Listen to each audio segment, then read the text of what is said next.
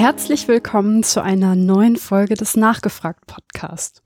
Ich bin Michi und in dieser Folge möchte ich mich mit meinem Gast einmal dem Thema Geisteswissenschaften widmen. Es soll darum gehen, einmal zu verstehen, wie die Forschung in geisteswissenschaftlichen Disziplinen funktioniert und was die Forschung in diesem Bereich von den Naturwissenschaften unterscheidet. Häufig spricht man, wenn es um Wissenschaft geht, um Physik, Chemie, Bio, möglicherweise auch noch Ingenieurswissenschaften, aber die Geisteswissenschaften hat man meistens nicht so richtig auf dem Schirm. Und meistens weiß man auch nicht so richtig, was die Unterschiede sind, wie die wissenschaftliche Methode in den Geisteswissenschaften funktioniert. Und man hat sogar, hm, also ich habe manchmal das Gefühl, dass die Geisteswissenschaften auch nicht so einen guten Ruf haben, manchmal nicht ernst genommen werden und halt so ein bisschen belächelt werden. Ich möchte diesen Punkten einmal auf den Grund gehen und ja, möchte rausarbeiten, warum das eigentlich Quatsch ist und einmal verstehen, wie sich die Methoden unterscheiden. Mit meinem heutigen Gast habe ich genau dieses Thema in der Vergangenheit schon einige Male diskutiert.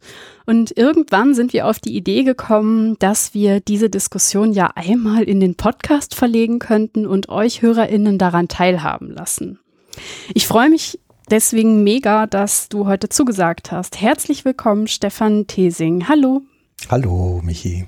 Ich freue mich wirklich sehr, dass du ähm, zugesagt hast und mal ja mit mir versuchen willst, dieses Thema zu beleuchten, weil ich finde nämlich, dass die Geisteswissenschaften, gerade wenn es um Wissenschaftskommunikation geht, immer ein bisschen zu kurz kommen. Ja, da bin ich voll dabei. Das ist sehr cool.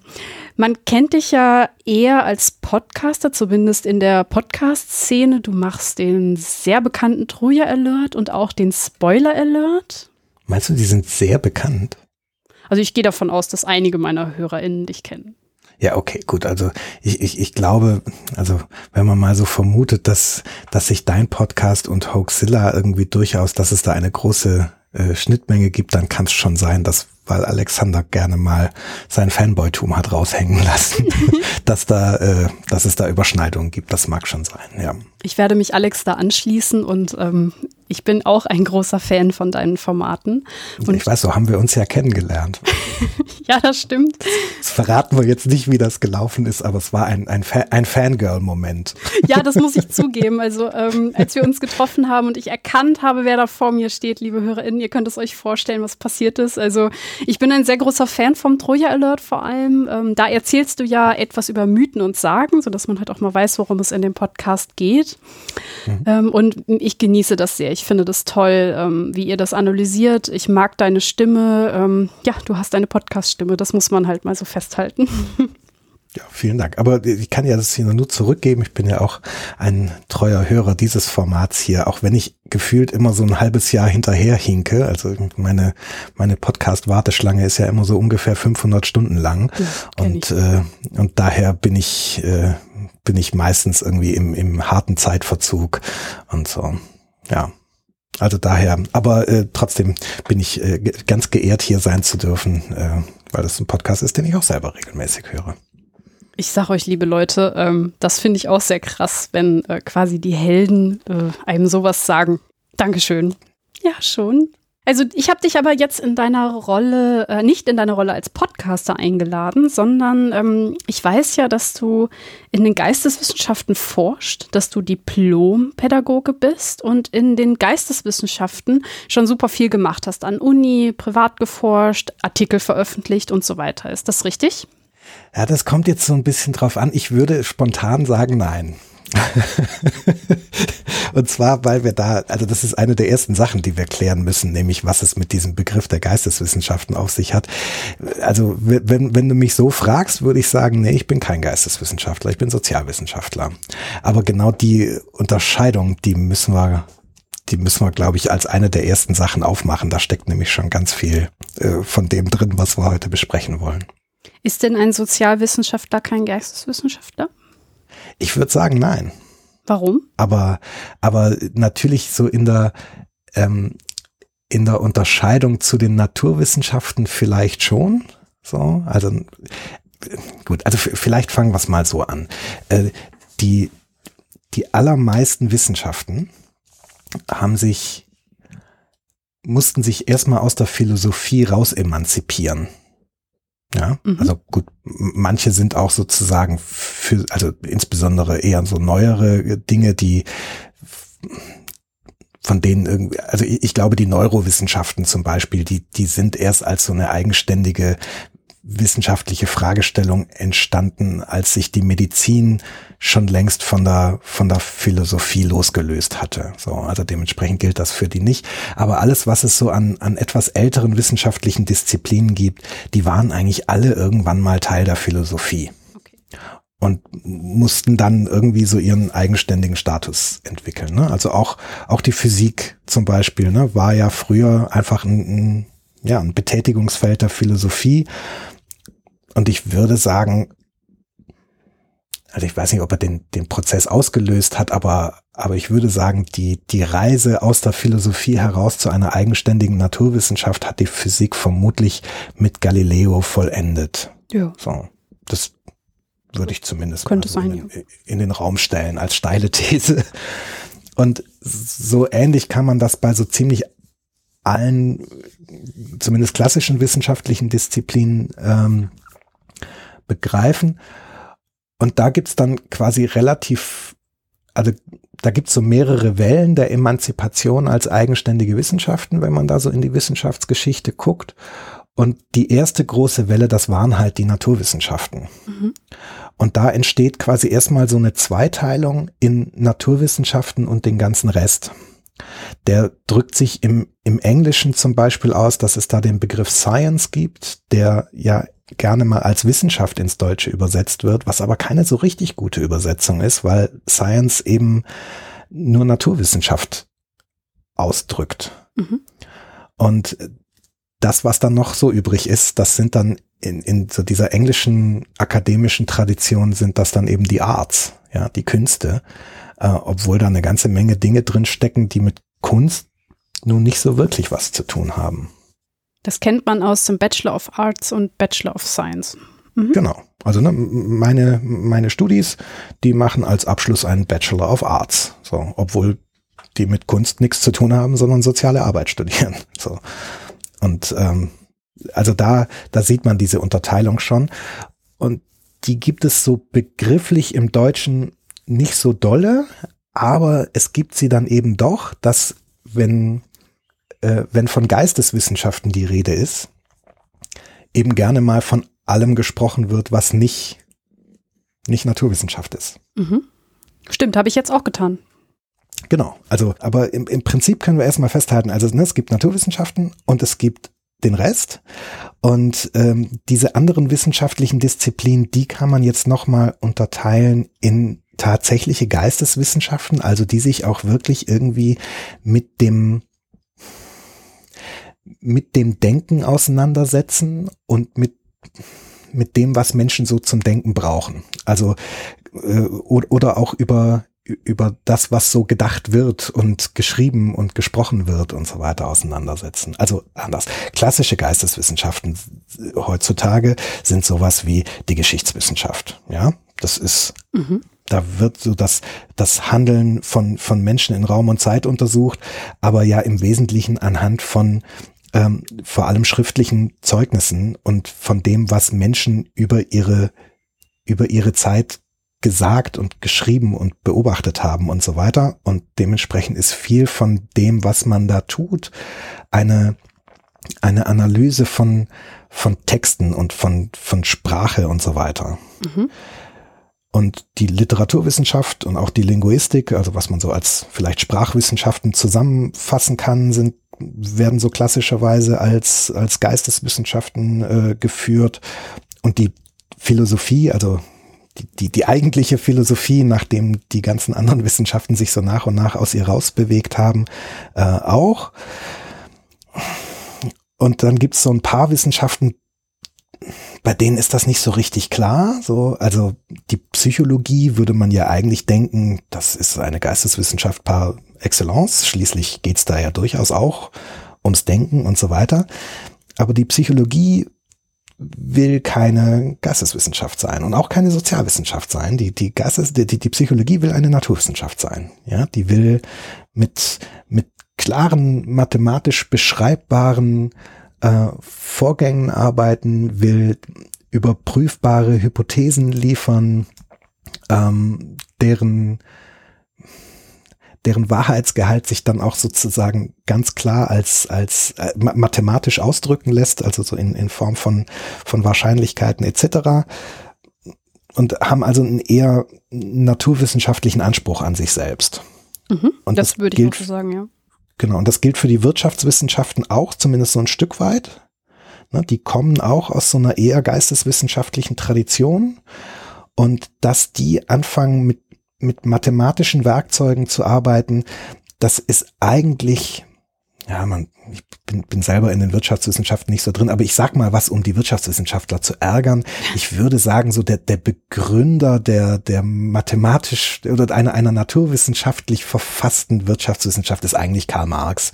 Ja, also der kommt ja mit seinem Mehrwertgesetz um die Ecke und beendet damit eigentlich diese ganzen ökonomischen Überlegungen, die letztlich doch auf so einer philosophischen Überlegung basieren, wie das irgendwie Adam Smith noch getan hat, sondern fängt an, da tatsächlich mit harter Mathe ranzugehen oder zumindest mathematisch beschreibbar zu machen.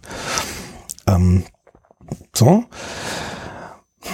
Und dann kommen noch die Sozialwissenschaften ins Spiel. Die sind so ein bisschen was von allem, würde ich sagen. Also die, die machen sich natürlich auch philosophische Gedanken, die denken über über das Denken nach, die denken über Sprache nach und über die Bedingungen, wie man irgendwie Dinge wissen kann und auch und haben natürlich auch so so Fragestellungen im Spiel, die ganz ganz normativ sind, also wo es eben nicht nur deskriptiv um so eine Frage geht, wie Dinge sind, sondern auch sich so Fragen stellen, wie soll es denn sein? Mhm. Also ne, haben, haben philosophische Fragestellungen im Spiel, sie haben Fragestellungen, die sich dann doch auch in Form von so empirischer Sozialforschung auch irgendwie in, ähm, in so auch durchaus mathematischer Form und in Form von Statistiken und so weiter irgendwie niederschlagen. Und sie haben eben, ja, rein sozialwissenschaftlich, also soziologische Aspekte in sich drin, die, ähm, die das Miteinander von, von Menschen in den Blick nehmen mhm. und sind damit so eine, so eine, so eine wilde Mische aus, aus, aus vielen verschiedenen wissenschaftlichen Traditionen. Und da gehört zum Beispiel die Pädagogik dazu oder mhm. Erziehungswissenschaft oder Bildungswissenschaft, wie auch immer du das nennen magst. Ähm, so. Und, und jetzt wird es insofern kompliziert, als dass bei diesen Wissenschaften teilweise die, die Positionierung, wie, wie verstehe ich meine eigene Wissenschaft, schon Teil des wissenschaftlichen Diskurses ist. Ah, mh. ja, also es gibt zum Beispiel, wenn ich mir die, die, die, die Erziehungswissenschaft, Pädagogik, Bildungswissenschaft, wie auch immer du es nennen willst, ähm, wenn ich mir das so als, als wissenschaftliche Disziplin angucke, da gibt es durchaus natürlich einen, einen geisteswissenschaftlichen Traditionsstrang. Und es gibt einen eher sozialwissenschaftlichen Traditionsstrang. Und dann gibt es irgendwie Leute, die sich von ihrem ganzen Wissenschaftsverständnis als rein empirische Forscher in so einer ähnlichen Tradition wie, wie die, die Psychologen das, das betreiben, äh, irgendwie sehen wollen und so weiter. Und das alles sammelt sich dann in einer gemeinsamen Wissenschaft, die aber durchaus in ihrem ganzen Selbstverständnis von sich jeweils selbst als als ForscherInnen ähm, und auch in dem Selbstverständnis ihrer Wissenschaft dann durchaus nochmal unterscheiden, weil das schon Teil des wissenschaftlichen Diskurses in dieser Disziplin ist.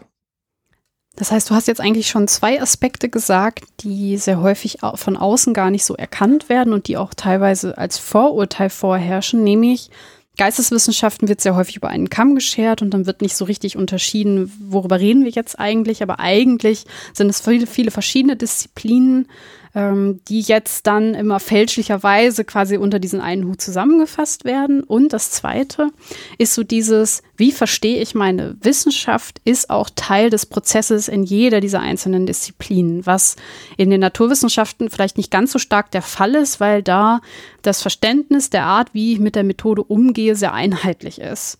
Und ähm, das führt dazu, dass es zu diesem Missverständnis kommt, ihr wisst ja gar nicht, was ihr macht, weil halt eben ähm, vielleicht Außenstehende nicht verstehen, dass ihr da noch quasi drüber sprecht, dass ihr halt den Diskurs weiter voranbringt, durch eben dieses Hinterfragen der Methode. Hm, ich weiß gar nicht, ob es so eine an der Stelle schon methodisch wird. Also klar, ne, das, das methodisch wird hinten auch nochmal spannend. Äh, so, ne? Also in den Naturwissenschaften ist man sich ja schon relativ einig, was so die, die grundlegende Überzeugung angeht, wie Wissenschaft betrieben ja, wird. Ne? Also so die naturwissenschaftliche Methode, wie sie, also soweit ich das auf dem Zettel habe, irgendwie erstmalig von Francis Bacon beschrieben wird und dann ja vor allem so in, in, in heutiger Form ja letztlich, ich, ich denke so der, der, der Common Consensus ist so das, was Popper so formuliert hat, würde ich mal vermuten. Ja, so. Das ist ja nur doch, also wie gesagt, das ist ziemlich Konsensus in den, in den Naturwissenschaften. Und ähm, das ist natürlich auch etwas, was in, in allen anderen Wissenschaftszweigen ähm, rezipiert wird, aber natürlich je nachdem, was denn nur der Gegenstand der jeweiligen Wissenschaft ist, so methodisch nicht anwendbar ist. Also ich meine, wenn man mal sich so die, die wissenschaftliche Methode äh, äh, nimmt, also oder die naturwissenschaftliche Methode, so muss man sie ja nennen. Ne? Also das ist ja auch schon wieder so ein, so ein Begriffsding, ne? wenn, wenn Francis Bacon von der Scientific Method spricht. Äh, das ist natürlich nicht die wissenschaftliche Methode, sondern es ist die naturwissenschaftliche Methode. Ähm, so, die kannst du natürlich nicht mal ebenso in die Geschichtswissenschaft übertragen. So, wie willst du denn über etwas Vergangenes, über Geschichte testbare Hypothesen erzeugen? So, mit denen du dann Vorhersagen triffst. Und dann willst du Geschichte vorhersagen oder, ne, also, vielleicht plakatives Beispiel und bestimmt, wenn irgend jemand deiner HörerInnen sehr, sehr, sehr clever ist und sich dran setzt und versucht, irgendwie ein Beispiel zu erzeugen, wie man in der Geschichtswissenschaft durchaus irgendwie testbare Hypothesen erzeugen kann, dann wird es vermutlich auch gelingen, da irgendwie so ein Edge Case zu erzeugen, der mich hier gnadenlos widerlegt. Aber ich glaube, die Problematik ist trotzdem klar, ne? dass man jetzt in so Wissenschaften wie, wie gerade den klassischen Geisteswissenschaften, so Geschichtswissenschaft, Philosophie, Literaturwissenschaft und so weiter, jetzt nicht wirklich mit der naturwissenschaftlichen Methode operieren kann. Lass uns vielleicht noch mal einmal kurz zusammenfassen, was wir meinen, wenn wir ähm, naturwissenschaftliche Methode sagen. Du hast Popper erwähnt, mhm. unter anderem, und äh, diese, diesen Begriff testbare Hypothesen. Also das heißt, wir haben in den Naturwissenschaften ganz stark diese Vorgehensweise, dass man sich Hypothesen überlegt über die Wirklichkeit, die dann aber in einem Experiment Bestand halten müssen. Also sprich, ähm, wenn ein Experiment dieser Hypothese widerspricht, dann ist die Hypothese widerlegt und ähm, dann wird sie verworfen und es muss eine neue her oder sie wird überarbeitet oder ähnliches. Das meinst du mit testbare Hypothesen? Also ähm, in, in den Naturwissenschaften müssen die Hypothesen immer dem Experiment standhalten. Das ist im Wesentlichen so die Grundidee, von der du gerade gesprochen hast, richtig? Genau.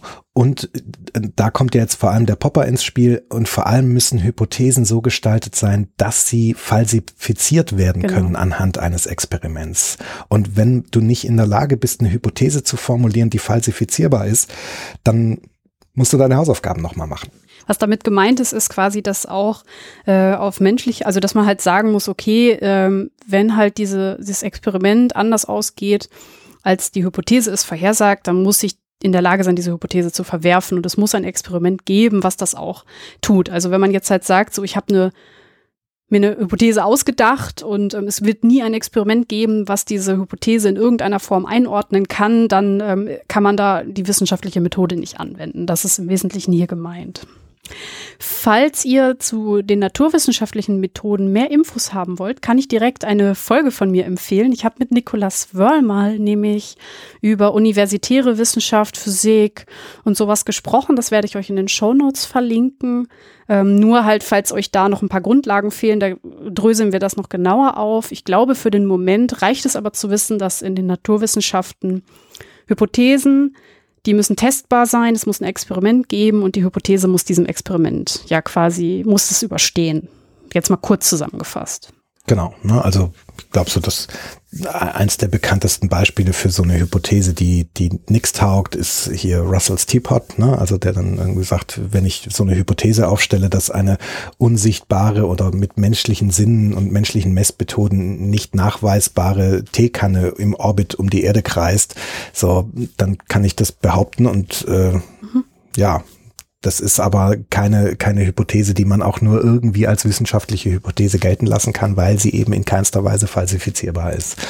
Und äh, da muss also so eine, so eine Hypothese anders gestaltet sein. Und da wäre so eine Hypothese wie äh, die Erde ist flach schon wieder äh, handhabbarer, weil man da ja durchaus Experimente zu designen könnte, mit denen man diese Hypothese widerlegen kann. Und äh, ja, und dann wäre also quasi so die, der erste Anspruch an eine äh, Wissenschaft, die dieser Methode äh, entgegen oder entgegenkommt, äh, wie sagt man denn da, äh, entspricht, äh, wäre dann also eine, die überhaupt in der Lage ist, solche falsifizierbaren Hypothesen aufzustellen. Jetzt hast du gesagt, dass ähm, in den Spielarten der, der Arts jetzt benutze ich das Wort mal direkt, man über die Methode noch im Diskurs, ja, wie soll ich sagen, spricht, diskutiert, sie weiterentwickelt oder wie auch immer.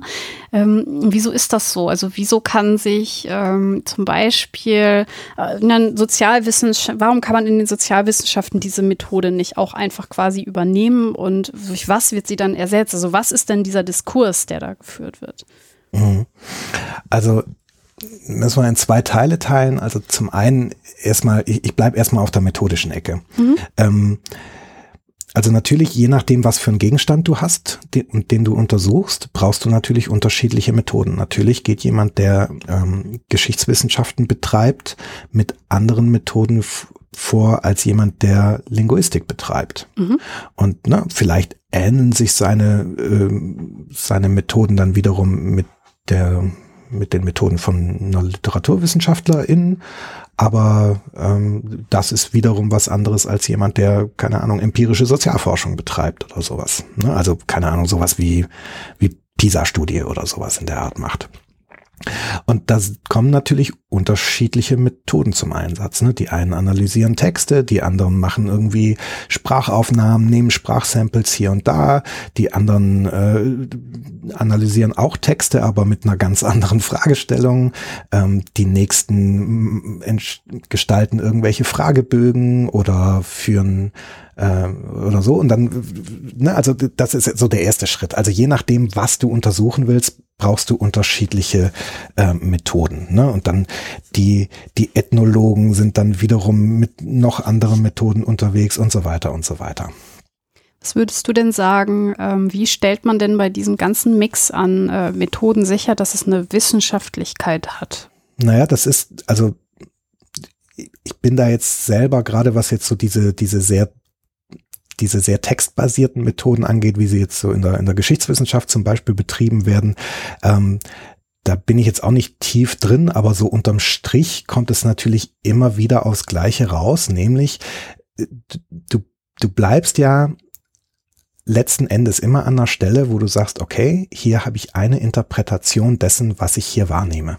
Mhm. Und ich muss es irgendwie hinbekommen, dass diese Wahrnehmungen intersubjektiv werden. Also, dass es nicht von mir als Wahrnehmungssubjekt, als der Person, die das wahrnimmt, abhängt, ob diese Interpretation zustande kommt, sondern dass andere Personen, die sich denselben Gegenstand angucken, im Wesentlichen zur selben Interpretation kommen. So. Wenn ich das hergestellt bekomme, dann kann ich einigermaßen sinnvoll sagen, ähm, das scheint irgendwie sinnig zu sein, was ich hier irgendwie von mir gegeben habe und nicht ein Einzelwahrnehmungsphänomen zu sein. Und das ist aber natürlich schwierig, insbesondere dann, wenn es um Interpretationen geht, ja, die sich eben nicht, wie soll ich sagen, die, die nicht eindeutig sind. ja. Äh, so. Also das ist natürlich schwer. Und dann kann man entweder sagen, ja, okay, dann lassen wir das einfach, dann, dann äh, betrachten wir das Ganze äh, gar nicht mehr wissenschaftlich oder man geht mit dieser, mit dieser Subjektivität um und macht da irgendwas mit. So.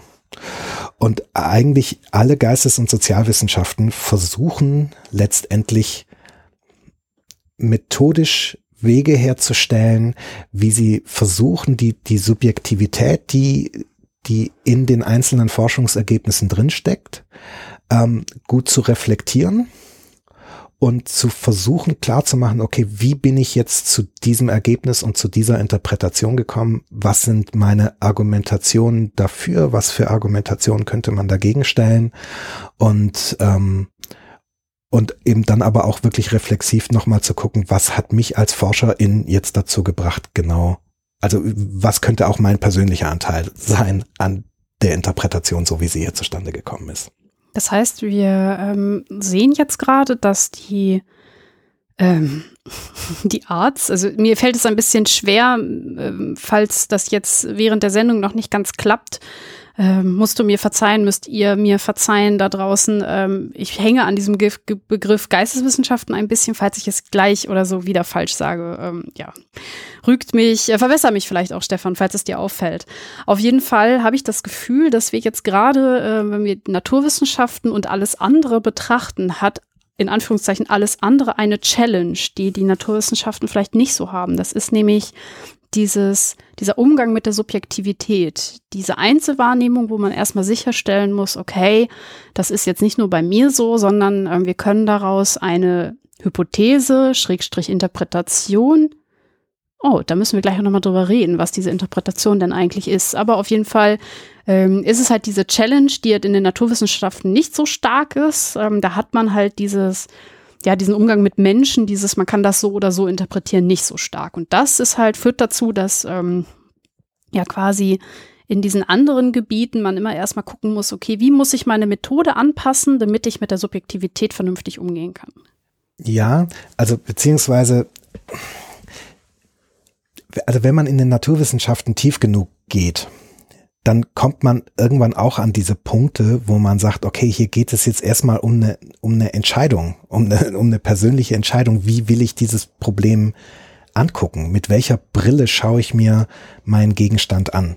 So, ne, also da, da kommt man dann bei der, bei der Physik zum Beispiel, das weißt du besser als ich, aber ne, da kommt man irgendwann an so Punkte, wo man sagt, da, da haben wir jetzt irgendwie keinen keinen Konsensus, sondern da streiten verschiedene Möglichkeiten, ein und denselben Phänomenbereich zu beschreiben.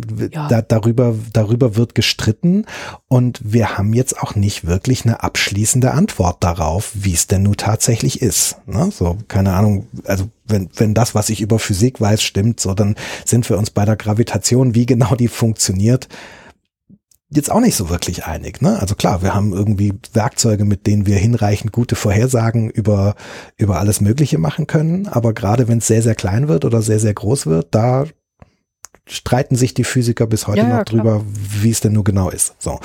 Und also sprich, so ein, so ein Zustand gibt's vermutlich in so ziemlich jeder Wissenschaft. Die Frage ist halt, wie tief muss man in diese Wissenschaft reinkommen, äh, oder einsteigen, damit man die sieht.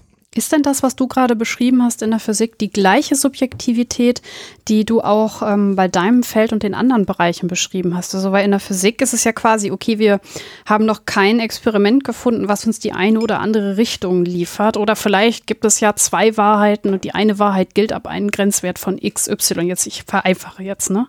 Aber. Na, oder, oder wir, vielleicht finden wir auch nie eins. Ne? Also es gibt ja durchaus Leute, die quasi so, so die, die, die Hypothese in den Raum stellen, vielleicht ist Materie auf der Quantenebene auch einfach nicht determiniert. Vielleicht ist das tatsächlich nicht nur, also ne, vielleicht ist diese unscharfe Relation nicht nur eine Frage von, wir können das nicht zum selben Zeitpunkt beobachten, sondern vielleicht vielleicht ist unsere Vorstellung davon, dass Materie gefälligst determiniert zu sein hat, vielleicht ist die einfach falsch.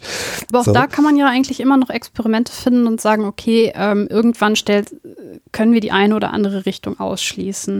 Mhm. Wenn ich jetzt zum Beispiel ähm, in die Psychologie gehe oder vielleicht ist es auch Teil der Erziehungswissenschaften und wir reden jetzt zum Beispiel über Angst und wir machen Angstforschung, dann ist es eine ganz subjektive Sache. Wir müssen jetzt gucken, okay, ähm, wie finden wir da ähm, etwas, wo wir eine größere Masse beschreiben können, wo wir wissenschaftlich rangehen können. In meinem Kopf sind diese beiden Sachen, dieses eine, dieser eine Diskurs um welche Hypothese oder welches welche Richtung wird es?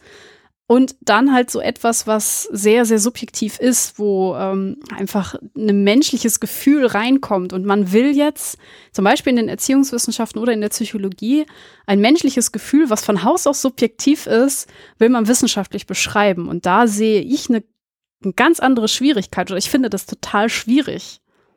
Und deswegen mhm. habe ich das Gefühl, dass wir in den beiden Disziplinen von verschiedenen Arten von Subjektivität reden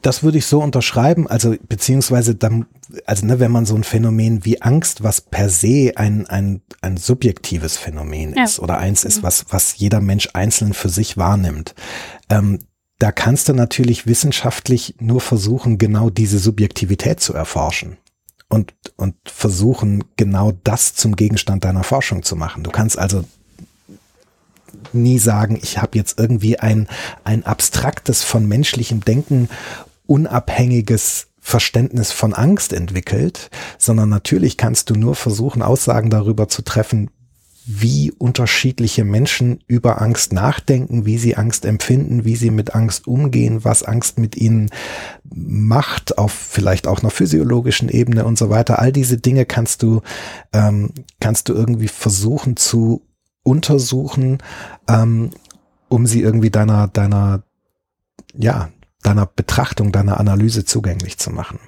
Und da sieht man jetzt einen Punkt, der, glaube ich, auch noch so ein, auf der methodischen Ebene ein ganz wichtiger Punkt ist, nämlich die Frage der Messbarkeit.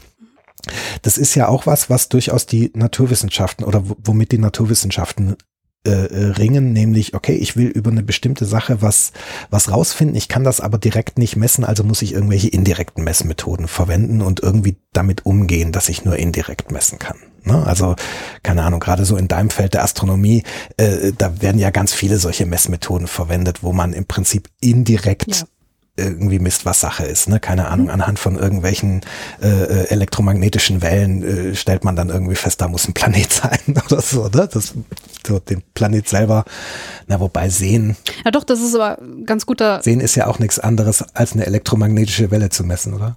Ja, aber du meinst, du halt durch, man hat den Planeten nicht direkt beobachtet, sondern man hat zum Beispiel eine Helligkeitsschwankung im Stern gefunden. Das ist eine indirekte Methode, da hast du schon recht. Also ähm, da macht dir mal keine Gedanken, das hast du richtig erklärt. Okay, uh, dann bin ich ja froh. Und das macht man natürlich super oft, also dass man halt ähm, gerade in der Astrophysik, da hast du komplett recht, dass man äh, auf innere Mechanismen schließt von dem, was man außen sieht. Oder, oder, oder. Ne? Also das ist schon, schon genau richtig. Genau. Und so ähnlich macht man das ja, wenn man jetzt zum Beispiel so ein Phänomen wie Angst untersuchen wollen würde, auch. Ne? Also Angst ist was, was man nur anhand der Art und Weise beschreiben kann, wie, wie Menschen es erleben. Und dann kannst du jetzt auf verschiedene As also kannst du dir erstmal Gedanken drüber machen, okay, welche Aspekte hat denn so ein komplexes Konstrukt wie Angst? Ja, da ist ein, ist ein bewusstes Erleben dabei, es ist ein unbewusstes Erleben dabei, es ist eine physiologische Reaktion dabei, es ist eine, äh, du kannst über so äh, Strategien nachdenken, mit, mit Angst umzugehen und so weiter und so weiter. Und du kannst versuchen, dich diesem Phänomen auf verschiedensten Wegen zu nähern und musst ja eigentlich irgendwie messen, musst ja irgendwie überlegen, was, was mache ich denn jetzt damit?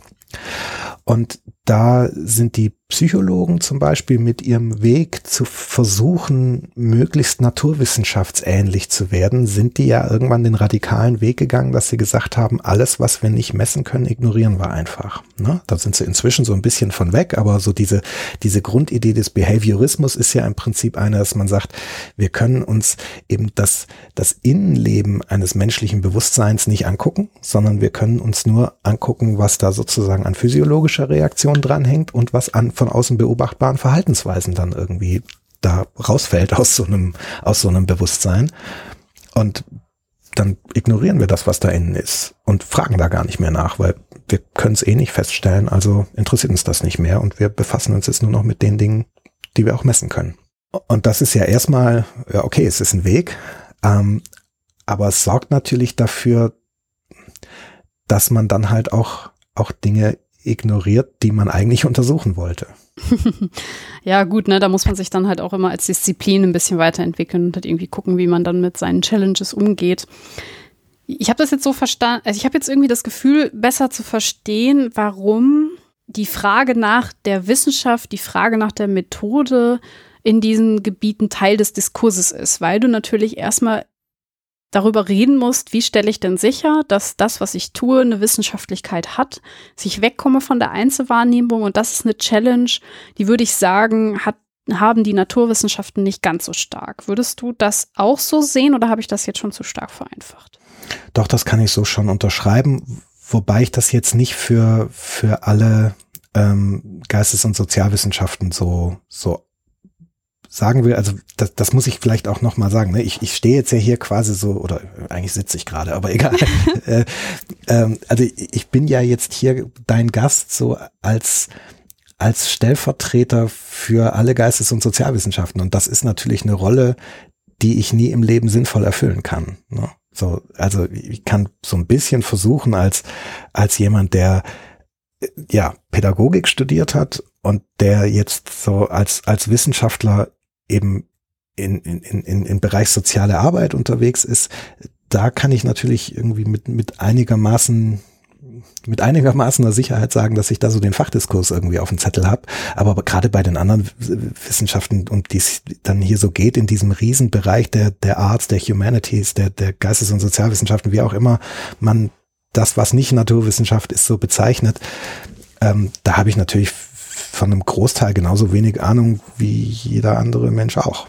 Ich glaube, es erwartet, also insbesondere ich erwarte nicht, ähm, dass du jetzt hier quasi die ganzen Fachdisziplinen hier einmal durchratterst und dass du mir sagst, wer, welche ähm, Diskussionen da gerade vorherrschen. Ähm, vielleicht kann ich das nochmal transparent machen, warum ich ähm, dich eingeladen habe. Weil ich jedes Mal, wenn wir über dieses Thema sprechen, was lerne, ich besser verstehe, wie Wissenschaft funktioniert und einfach auch ein, ähm, ja, mal einen Blick über den Tellerrand.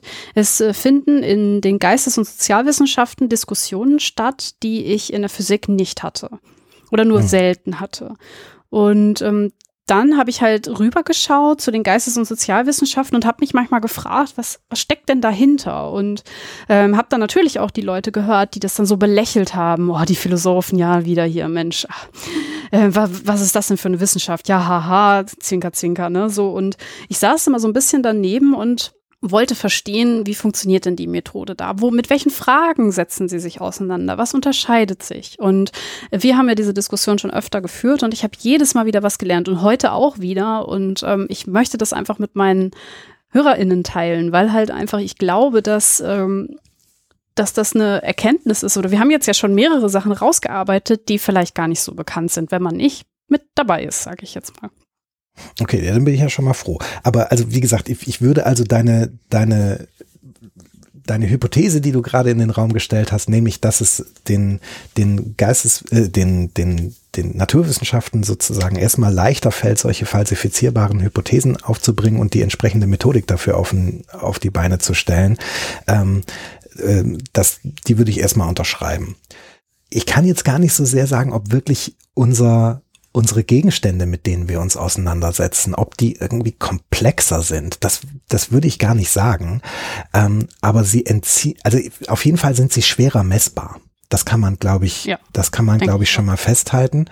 Ähm, ne, also alleine, wenn man so eine Frage stellt wie, also ne, ich nehme jetzt mal so ein Beispiel aus den Geschichtswissenschaften. Wenn man so eine Frage stellt wie, keine Ahnung, war, warum hat Sultan Saladin zu dem und dem Zeitpunkt da und da die Belagerung abgebrochen? Mhm. Ja, das ist ja eine, eine, eine prinzipiell unbeantwortbare Frage. So, ne, man, man kann den Typen nicht mehr fragen und alles, was man irgendwie, also selbst wenn man, wenn man ein Tagebuch von ihm finden würde in, ähm, in, in dem er aufgeschrieben hat, so ich breche jetzt diese Belagerung ab, weil, müsste man sich immer noch mal die Frage stellen, ist das tatsächlich der wahre Grund? Hat er sich, war er sich all seiner Gründe bewusst? Äh, ja. Ist dieses, ist dieses Tagebuch irgendwie korrekt und so weiter und so weiter. Also da merkt man, der, der Sachverhalt ist vielleicht gar nicht so komplex, aber jetzt zu einer, zu einer klaren, unanfechtbaren wissenschaftlichen Aussage zu treffen, dieser Sultan hat diese Belagerung abgebrochen, weil das ist alles andere als trivial. Das ist richtig. Also ich würde auf jeden Fall sagen, ähm, dass die Themengebiete ähm, gleich komplex sind. Also halt jeder so auf seine Art. Ähm, es ist eher, dass jeder so seine eigenen Stolpersteine hat und da muss man dann halt eine Lösung für finden. Und die Fragen, die man sich bei euch in den Bereichen stellen muss, ist halt eine andere als vielleicht in der Physik. Ja. Und ich, und ich ich glaube aber tatsächlich, also um auf jetzt den, den Punkt, den du gesagt hast, zu kommen, also ich glaube, diese, diese Tatsache zu sagen, ich kriege es irgendwie hin, eine, eine Hypothese zu formulieren, die ich dann auch einigermaßen einfach anhand irgendeines Experimentes falsifizieren kann. Ich glaube, da ist tatsächlich der Punkt, wo die Naturwissenschaft ähm, einen Vorteil hat, weil ihr ihr Gegenstand ein ziemlich stabiler Gegenstand ist, der äh, in der Lage hm. ist, sozusagen mit derselben Messung immer wieder dieselben Ergebnisse hervorzubringen. Ja. ja. also wenn ich wenn ich dieselbe Messmethode an, äh, anwende, kriege ich ziemlich stabile Ergebnisse. Und das ist, ähm, glaube ich, in den meisten Gegenständen, die von von Geistes- und Sozialwissenschaften beackert werden, nicht so ohne weiteres der Fall. Also ähm, ich, ich kann jetzt mal einen Begriff einführen, der zumindest in den beiden Wissenschaften, in denen ich mich viel, und naja, das sind so eins bis drei Wissenschaften, ich weiß es nicht so genau. Also ne, vielleicht kann ich das nochmal klarstellen.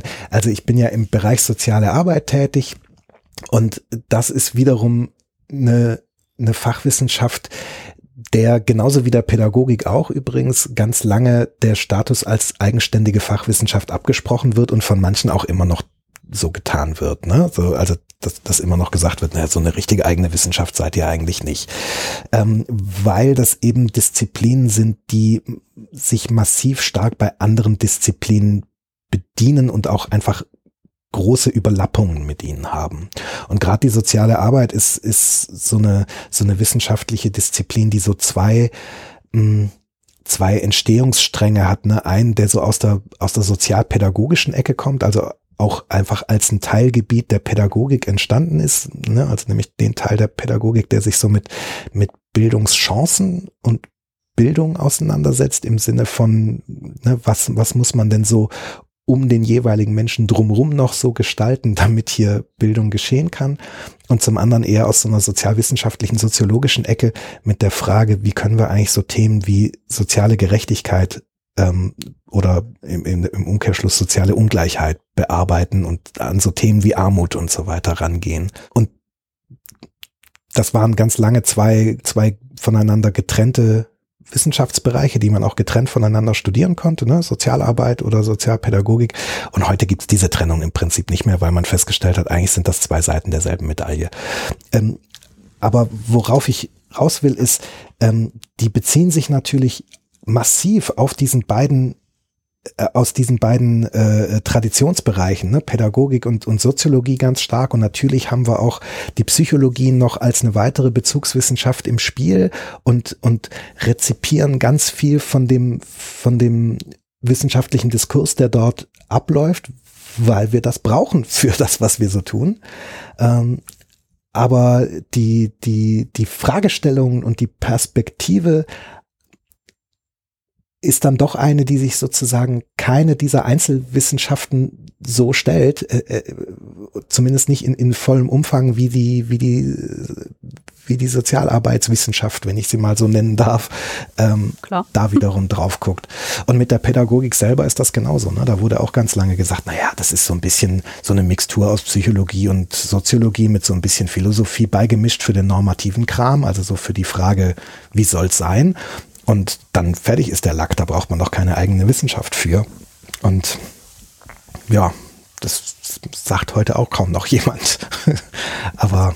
Was würdest du denn sagen, ähm, warum möchte man denn diese verschiedenen Wissenschaften abgrenzen? Geht es da dann darum, dass man einfach den Respekt für das Feld haben möchte oder geht es auch darum, dass äh, verschiedene Methoden angewendet werden, verschiedene wissenschaftlichen Herangehensweisen etabliert werden können, wenn man halt es als eigene Wissenschaft angeht? Oder geht es eher darum, ich hätte gerne einen Lehrstuhl an der Uni, also sprich geht es ums Geld? Naja, also ich glaube, dieser institutionelle Part, der ist natürlich schon relativ stark, wenn man so in Wissenschaftsgeschichte reinguckt. Viel von diesen Emanzipationsbewegungen der einzelnen Wissenschaft hat schon was damit zu tun, wie entstehen hier eigene Institute an den Hochschulen und eben auch Lehrstühle und so weiter. Mhm. Und das ist aber, glaube ich, nicht nur irgendwie eitle jetzt fehlt mir das Substantiv dazu, die eitle Eitelkeit. Äh, also es ist eben nicht nur so ein, so ein Huhu, ich möchte aber irgendwie meinen eigenen Lehrstuhl haben und so, sondern es hat natürlich auch viel dann wiederum mit der, mit der Frage zu tun, wird man den, ähm, wird man also auch den Studierenden gerecht? Also mhm. müssen wir, können wir tatsächlich einfach weiterhin nur einen Philosophiestudiengang anbieten oder müssen wir nicht doch so langsam mal drüber nachdenken, irgendwie, dass Leute auch einfach Physik studieren wollen? So. ne?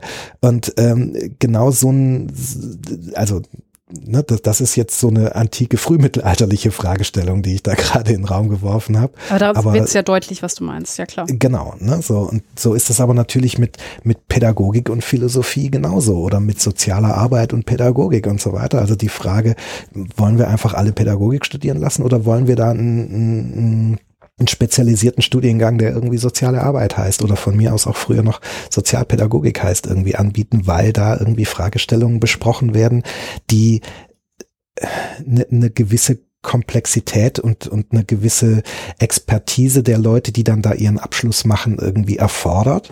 Und äh, das bieten wir als Studiengang nur dann an, wenn wir auch Leute haben, die das auch entsprechend in der Lehre abdecken können. Und das heißt wiederum, dass wir da auch Lehrstühle für brauchen und so weiter und so weiter. Also daher ist das jetzt nicht nur eine Frage von, von, von Eitelkeit der, der jeweiligen WissenschaftlerInnen, die da gerne ihren Lehrstuhl haben wollen, sondern natürlich schon auch eine Frage, wird man den entsprechenden Fragestellungen und auch dem, dem Bedarf an, an Leuten, die da Ahnung von haben, wird man dem gerecht. Ne? Und das, mhm.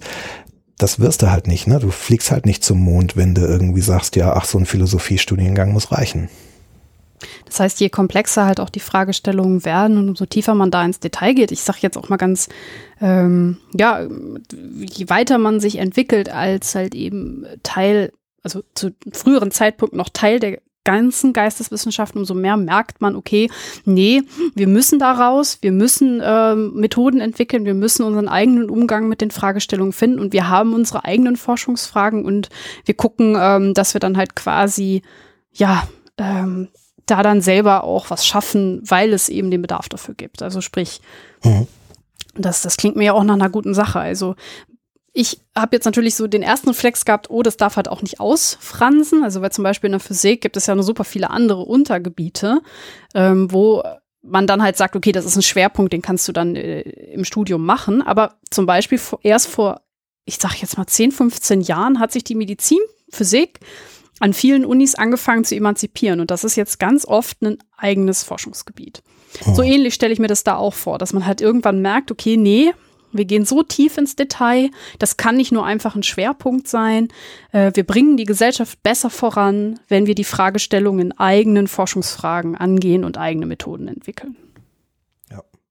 Na, und das ist natürlich auch immer eine Frage des, des Bedarfs, den die jeweilige Gesellschaft auch so mitbringt. Also ja. nicht zuletzt an entsprechend geschulten Fachkräften.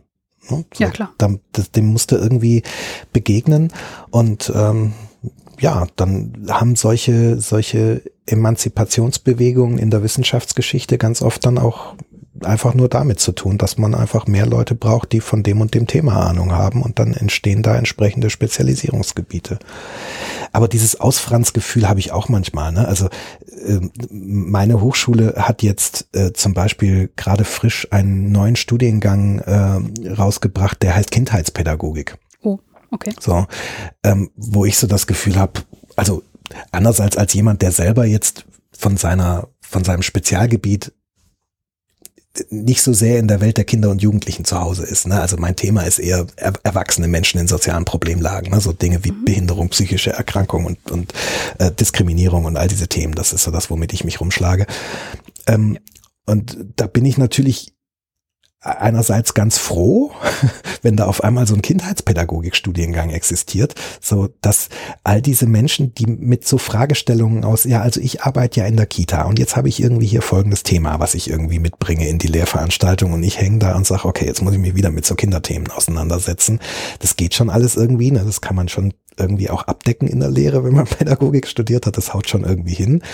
Aber ich habe natürlich also meine Augen begann, beginnen da nicht zu leuchten, aber wenn dann jemand kommt, also ich bin ja hier irgendwie in so einer, weiß ich nicht, Tagesförderstätte mit, mit äh, Menschen mit komplexen Behinderungen am Start und jetzt habe ich hier mal folgende Frage, da komme ich irgendwie ganz anders in Schwung. und dann freue ich mich natürlich einerseits, wenn, wenn man so das Gefühl hat, oh juhu, vielleicht ist, vielleicht besteht die soziale Arbeit bald nur noch aus so Fragestellungen, auf die ich Bock habe. Aber andererseits denke ich mir auch so, jetzt wirklich Kindheitspädagogik als eigener Studiengang, ist das eine eigene Wissenschaft? Ich weiß ja nicht. Und unterm Strich wird es aber wirklich um die Frage gehen, so braucht man das und braucht man diese Spezialisierung? Und das wird immer eine Frage sein, die man erst im Nachhinein beantworten kann. Hm. Ja, wir sind jetzt schon so ein bisschen abgedriftet in den Unibetrieb, da müssen wir auch gleich mhm. noch mal so ein bisschen genauer drauf eingehen. Aber ich möchte noch mal einen kleinen Schritt zurück machen zu den Methoden. Da ähm, sind wir abgebogen. Ähm, und zwar haben wir ein Feld noch nicht so ganz ähm, betrachtet, nämlich das ist das Thema Hypothesen. Mhm. Wir haben jetzt schon so gesagt oder beziehungsweise rausgearbeitet, dass halt ähm, die Disziplinen mit der Subjektivität umgehen müssen, dass sie ähm, rausarbeiten müssen, wie sie ihre Methoden wissenschaftlich gestalten als Teil des Diskurses, hast du ja erläutert. Aber wir haben jetzt noch gar nicht so richtig besprochen, wie äh, gibt es ein Pendant zu den Hypothesen in den Naturwissenschaften? Du hast zum Beispiel gerade sowas gesagt wie, man interpretiert einen Text oder man interpretiert ein Verhalten. Ist das mhm. sowas wie eine Hypothese? Oder ist das nochmal was anderes in den Geistes- und Sozialwissenschaften? Mm, das kann ich mit einem klaren Jein beantworten. Uh. Gut, also ähm, so und äh, also ein kleines klares Jein deshalb, weil es also ich, ich, ich, muss es, ich muss es mal von, von, von zwei Seiten aufrollen. Ich fange mal zunächst mit der rein methodischen Seite an.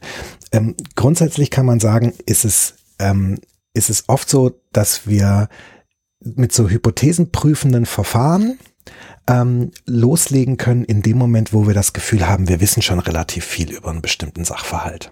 Ja, also ne, gerade in so empirischer Sozialforschung, da kann man ja durchaus irgendwie Dinge tun, dass man sagt, Mensch, wir haben, wir haben irgendwie so ein Gefühl dafür, ähm, keine Ahnung, wir gehen jetzt mal davon aus, Schulerfolg ähm, lässt sich vorhersagen oder wird vor allem durch die Frage, wie viel Kuchen es zu Hause gibt, äh, äh, hergestellt. Ja, wenn wir so eine so eine Hypothese haben, dann können wir das ja tatsächlich versuchen zu messen. Ne? Dann können wir irgendwie uns, äh, äh, können wir versuchen, durch, durch welche Messmethoden auch immer rauszufinden, wie viel Kuchen wird denn in welchem Haushalt gegessen und dann gucken wir uns den Schulerfolg der, der Mitglieder dieses, dieses Haushaltes an und äh, schmeißen da so ein bisschen Statistik drauf und so weiter und können dann irgendwie feststellen, ob sich diese Hypothese halten lässt oder nicht.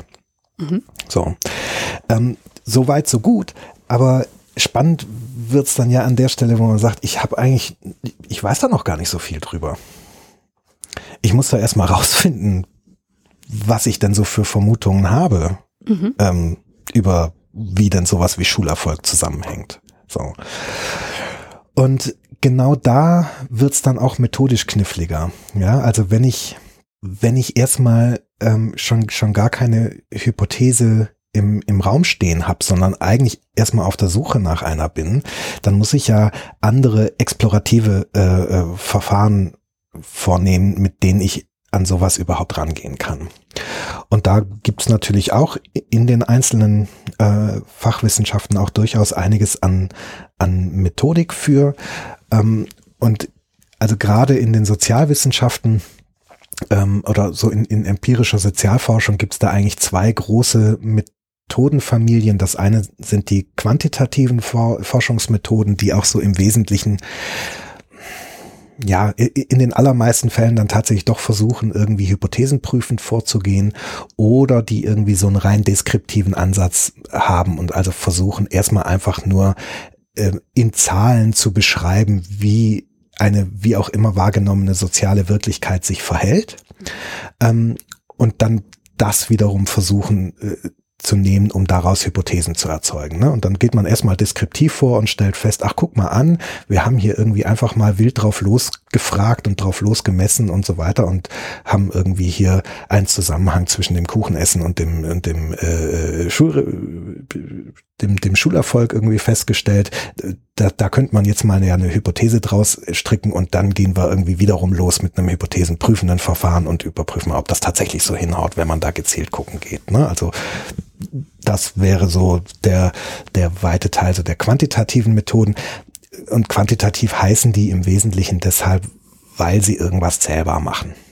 Ja, also sie versuchen irgendwie ähm, Ausschnitte der Wirklichkeit sich zu nehmen und die zu zählen und in diese Zahlen irgendwie Bedeutung hinein zu interpretieren. Mhm.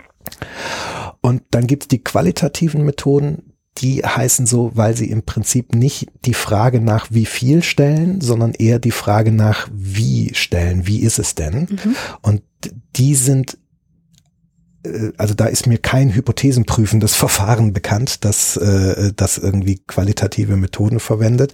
Dafür sind sie auch nicht gedacht, sondern sie sind mhm. eher, da, sie sind eher dazu da, Hypothesen zu generieren. Und das sind, also ne, wenn ich jetzt so an mein eigenes Feld denke, das also gerade so in empirischer Sozialforschung, ist es dann äh, eher so, dass man da Interviews führt, zum Beispiel. Das können narrative Interviews sein, biografische Interviews, aber auch so leitfadengestützte Experteninterviews, die ähm, die dann schon teilweise auch, auch mit, mit theoretischem Vorwissen irgendwie vorgeprägt sind und wo ähm, die interviewende Person ähm, ihrer Partner, äh, ihrer Gesprächspartnerin dann durchaus auch ja Fragen stellt, die schon relativ stark mit mit mit theoretischen Vorannahmen sozusagen gefüllt sind. Aber es gibt auch welche, die äh, wirklich, wenn man sagt, ich habe keine Ahnung, was hier los ist, ich muss erstmal mit den Leuten reden, die das betrifft, um mal in, überhaupt eine Idee zu entwickeln, was hier irgendwie los ist. Ähm, das sind also alles Verfahrensweisen, mit denen man versucht, an Datenmaterial zu kommen, die jetzt dazu da sind, um Hypothesen zu generieren. Mhm. Das heißt, ähm, ganz viel Arbeit geht in den Arzt dafür drauf, sage ich jetzt mal, eine Hypothese immer wieder stärker zu verfeinern, beziehungsweise ähm, da so eine Art, ähm, ja, eine Hypothese nach der anderen weiter, weiterzuentwickeln. Ja, zumindest in, in, in der empirischen Forschung, in den, in den Geistes- und Sozialwissenschaften würde ich das unterschreiben. Dass man sagt, okay, da gehen wir tatsächlich ähm, erstmal los und machen solche explorativen Verfahren mit, mit Methoden, die wir dafür für geeignet halten. Ne? Ob das jetzt nur qualitative oder quantitative Methoden sei, seien mal dahingestellt. Ähm, und, und im Prinzip könnte man es sich so vorstellen, dass man sagt, da kommt dann am Ende eine Erkenntnis raus, die man womöglich auch irgendwann mal in eine ähm, in eine falsifizierbare Hypothese, die man dann mit irgendeinem hypothesenprüfenden Verfahren auch, auch überprüfen kann. Also, ne, dass man sagt, keine Ahnung, ich gehe jetzt davon aus, diese Hypothese stimmt, wenn irgendwie 95 Prozent der befragten Personen an der und der Stelle auf Ja klicken. Ne? Also so eine Sorte von Operationalisierung muss man dann ja irgendwann durchführen, wenn man so ein hypothesenprüfendes Verfahren äh, machen will, dass man sagt, okay, das ist mein Entscheidungskriterium, mit dem ich ähm, mit dem ich sage, jawohl, die Hypothese stimmt oder nicht. Würde man denn ähm, die Vorschritte auch veröffentlichen? Also, weil du sagst jetzt zum Beispiel, nehmen wir mal an, man hätte jetzt so diese Vorarbeit gemacht. Man fängt mit einem Interview an, um mal eine Idee zu kriegen.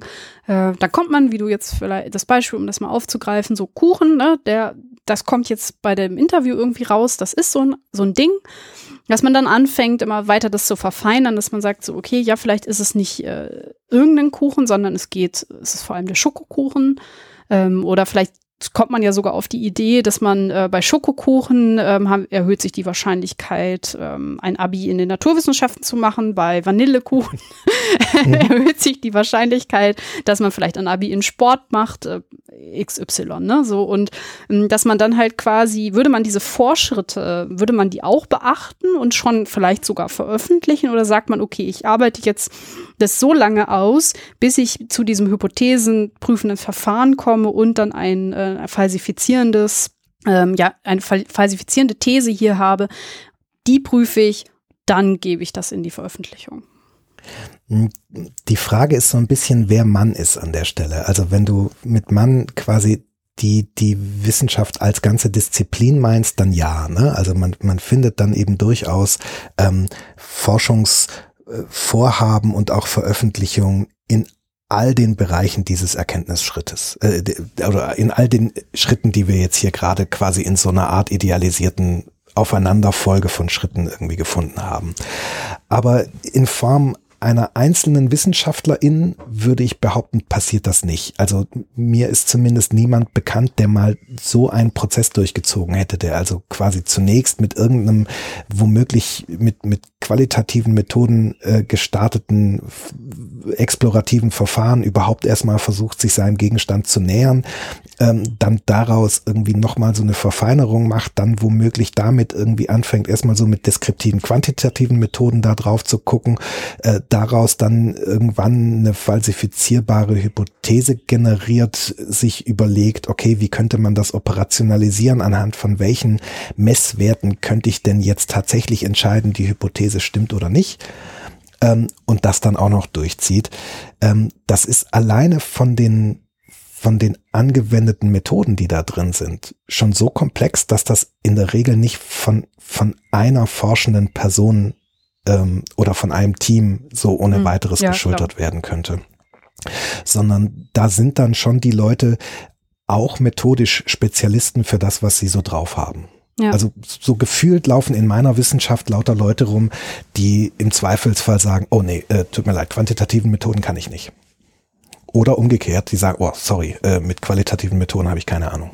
Ja gut, das ist dann halt der wissenschaftliche Diskurs, ähm, dass man halt sich auch gegenseitig halt quasi ähm, ja fordert, fördert und hilft halt. Ne? Das mhm. kennt man ja. Ähm, also das würde ich sagen, ist auf jeden Fall eine weitere Gemeinsamkeit. Ähm, auf mich wirkt es so, als ob ihr trotzdem sehr viel Wert darauf legt, also ihr, ne, also ähm, die Disziplinen, die wir gerade ähm, besprechen, ähm, dass Hypothesen sauber sind und ähm, man halt quasi diesen Prozess mm, also, oder anders, äh, das, was äh, ich äh, halt immer schon gesagt habe, wenn wir über dieses Thema gesprochen haben, dass ich in der Physik das ein bisschen anders wahrnehme. Ähm, dass man da so diesen Prozess hin zur sauberen Hypothese, hin zu der fertigen Theorie, ähm, dass man der, dass man da viel lockerer rangeht. Also dass man halt sagt so, okay, ähm, ich stelle zum Beispiel, das ist ein sehr typischer Verlauf, ähm, man hat in der Theorie eine Hypothese aufgestellt, hat gerechnet, hat ein Phänomen, was man halt irgendwie vermutet, wo, wo XY stattfinden kann, dann gibt man das in die Experimentalphysik, die entwickeln ein Experiment, dieses Experiment hat ein bestimmtes Ergebnis, das gibt man wieder zurück in die, äh, in die theoretische Physik, dann wird das halt auch gefeilt, dann gibt es wieder zurück in die Experimentalphysik und so weiter. Ne? Also halt, bis man dann am Ende eine Theorie hat, die die Realität so gut abbildet, wie wir das zum heutigen Zeitpunkt können. Und alle diese mhm. Schritte werden auch veröffentlicht. Also sprich, äh, vorher haben die Theoretiker, da gibt es dann vielleicht auch sogar mehrere Paper, in denen dann ähm, das Phänomen, um das es gerade geht, halt in die eine Richtung gerechnet wird, in die andere Richtung. Und dann gibt es ein Experiment, was die eine Richtung eher ausschließt, dass die andere Richtung eher ja, bestätigt. Dann gibt es ein zweites Experiment, was das dann reproduziert und so weiter. Und alle diese Schritte gehen halt ähm, raus an, äh, an die Paper, an die Öffentlichkeit, werden als Erkenntnisse äh, veröffentlicht. Würdest du sagen, dass das in den Geistes- und Sozialwissenschaften ähnlich ist? Ja, grundsätzlich schon. Ähm, und man kann auch so ein Stück weit, also das hängt jetzt von der jeweiligen wissenschaftlichen Disziplin so ein bisschen ab, aber man kann auch durchaus so, so eine Arbeitsteilung, wie es das in der Physik gibt, mit, mit der theoretischen Physik und den Experimentalphysikern, das kann man schon auch in, in manchen äh, Disziplinen auch beobachten. Ne? Also, mhm. ähm, dass es dann Bereiche gibt, die eher so in, in den Worten der jeweiligen Disziplin rein theoretisch arbeiten ähm, und andere, die dann eben empirisch arbeiten. Und das, das kann man so mit den experimental, äh, mit der experimentellen ja, Abteilung gewissermaßen so ein Stück weit vergleichen. Ähm, Tatsächlich bleibt aber natürlich so ein, so, ein, so ein bisschen dieser Punkt im Spiel, dass teilweise die Hypothesenbildung so komplex ist. Also dass man eben nicht auf den ersten Blick auf irgendeine Idee kommt, äh, wo man sagt, da habe ich eine Vermutung. Ne? Also das ist ja in, in zumindest, wenn man so in, in naturwissenschaftlichen Bereichen bleibt, die noch so im im, im Erfahrungsschatz des Alltagslebens sind, ja, dann kommt man eigentlich zu so ziemlich jedem Phänomenbereich, den man sich so, äh, den, den man so ins, ins Spiel bringt, kommt man auch relativ schnell zu einer Hypothese. Ne? Also keine Ahnung, ähm, mir fällt gerade so ein Beispiel ein, als ich, äh, da waren meine Kinder noch kleiner, aber da bin ich irgendwann mal so im Nebel mit, mit meinen Kiddies, die zu dem Zeitpunkt beide im Kindergarten waren, äh, zur Kita gelaufen. Und dann war so irgendwann die Frage, wie kommt das eigentlich, dass wir hier so in unserem Nahbereich im Nebel was sehen können, aber dass dass sozusagen dieser Bereich, in dem man was sehen kann, wie so eine Glocke um uns rum mit uns kommt ja. und wir aber alles, was weiter weg ist, nicht mehr sehen. Wie, wie kann das sein? Ja. Und da kommt man, also alleine in den zehn Minuten Fußweg zur Kita haben wir, glaube ich, irgendwie drei verschiedene Hypothesen irgendwie aufgenommen und verworfen, woran das irgendwie liegen könnte und woran nicht. Ne? So. Mhm.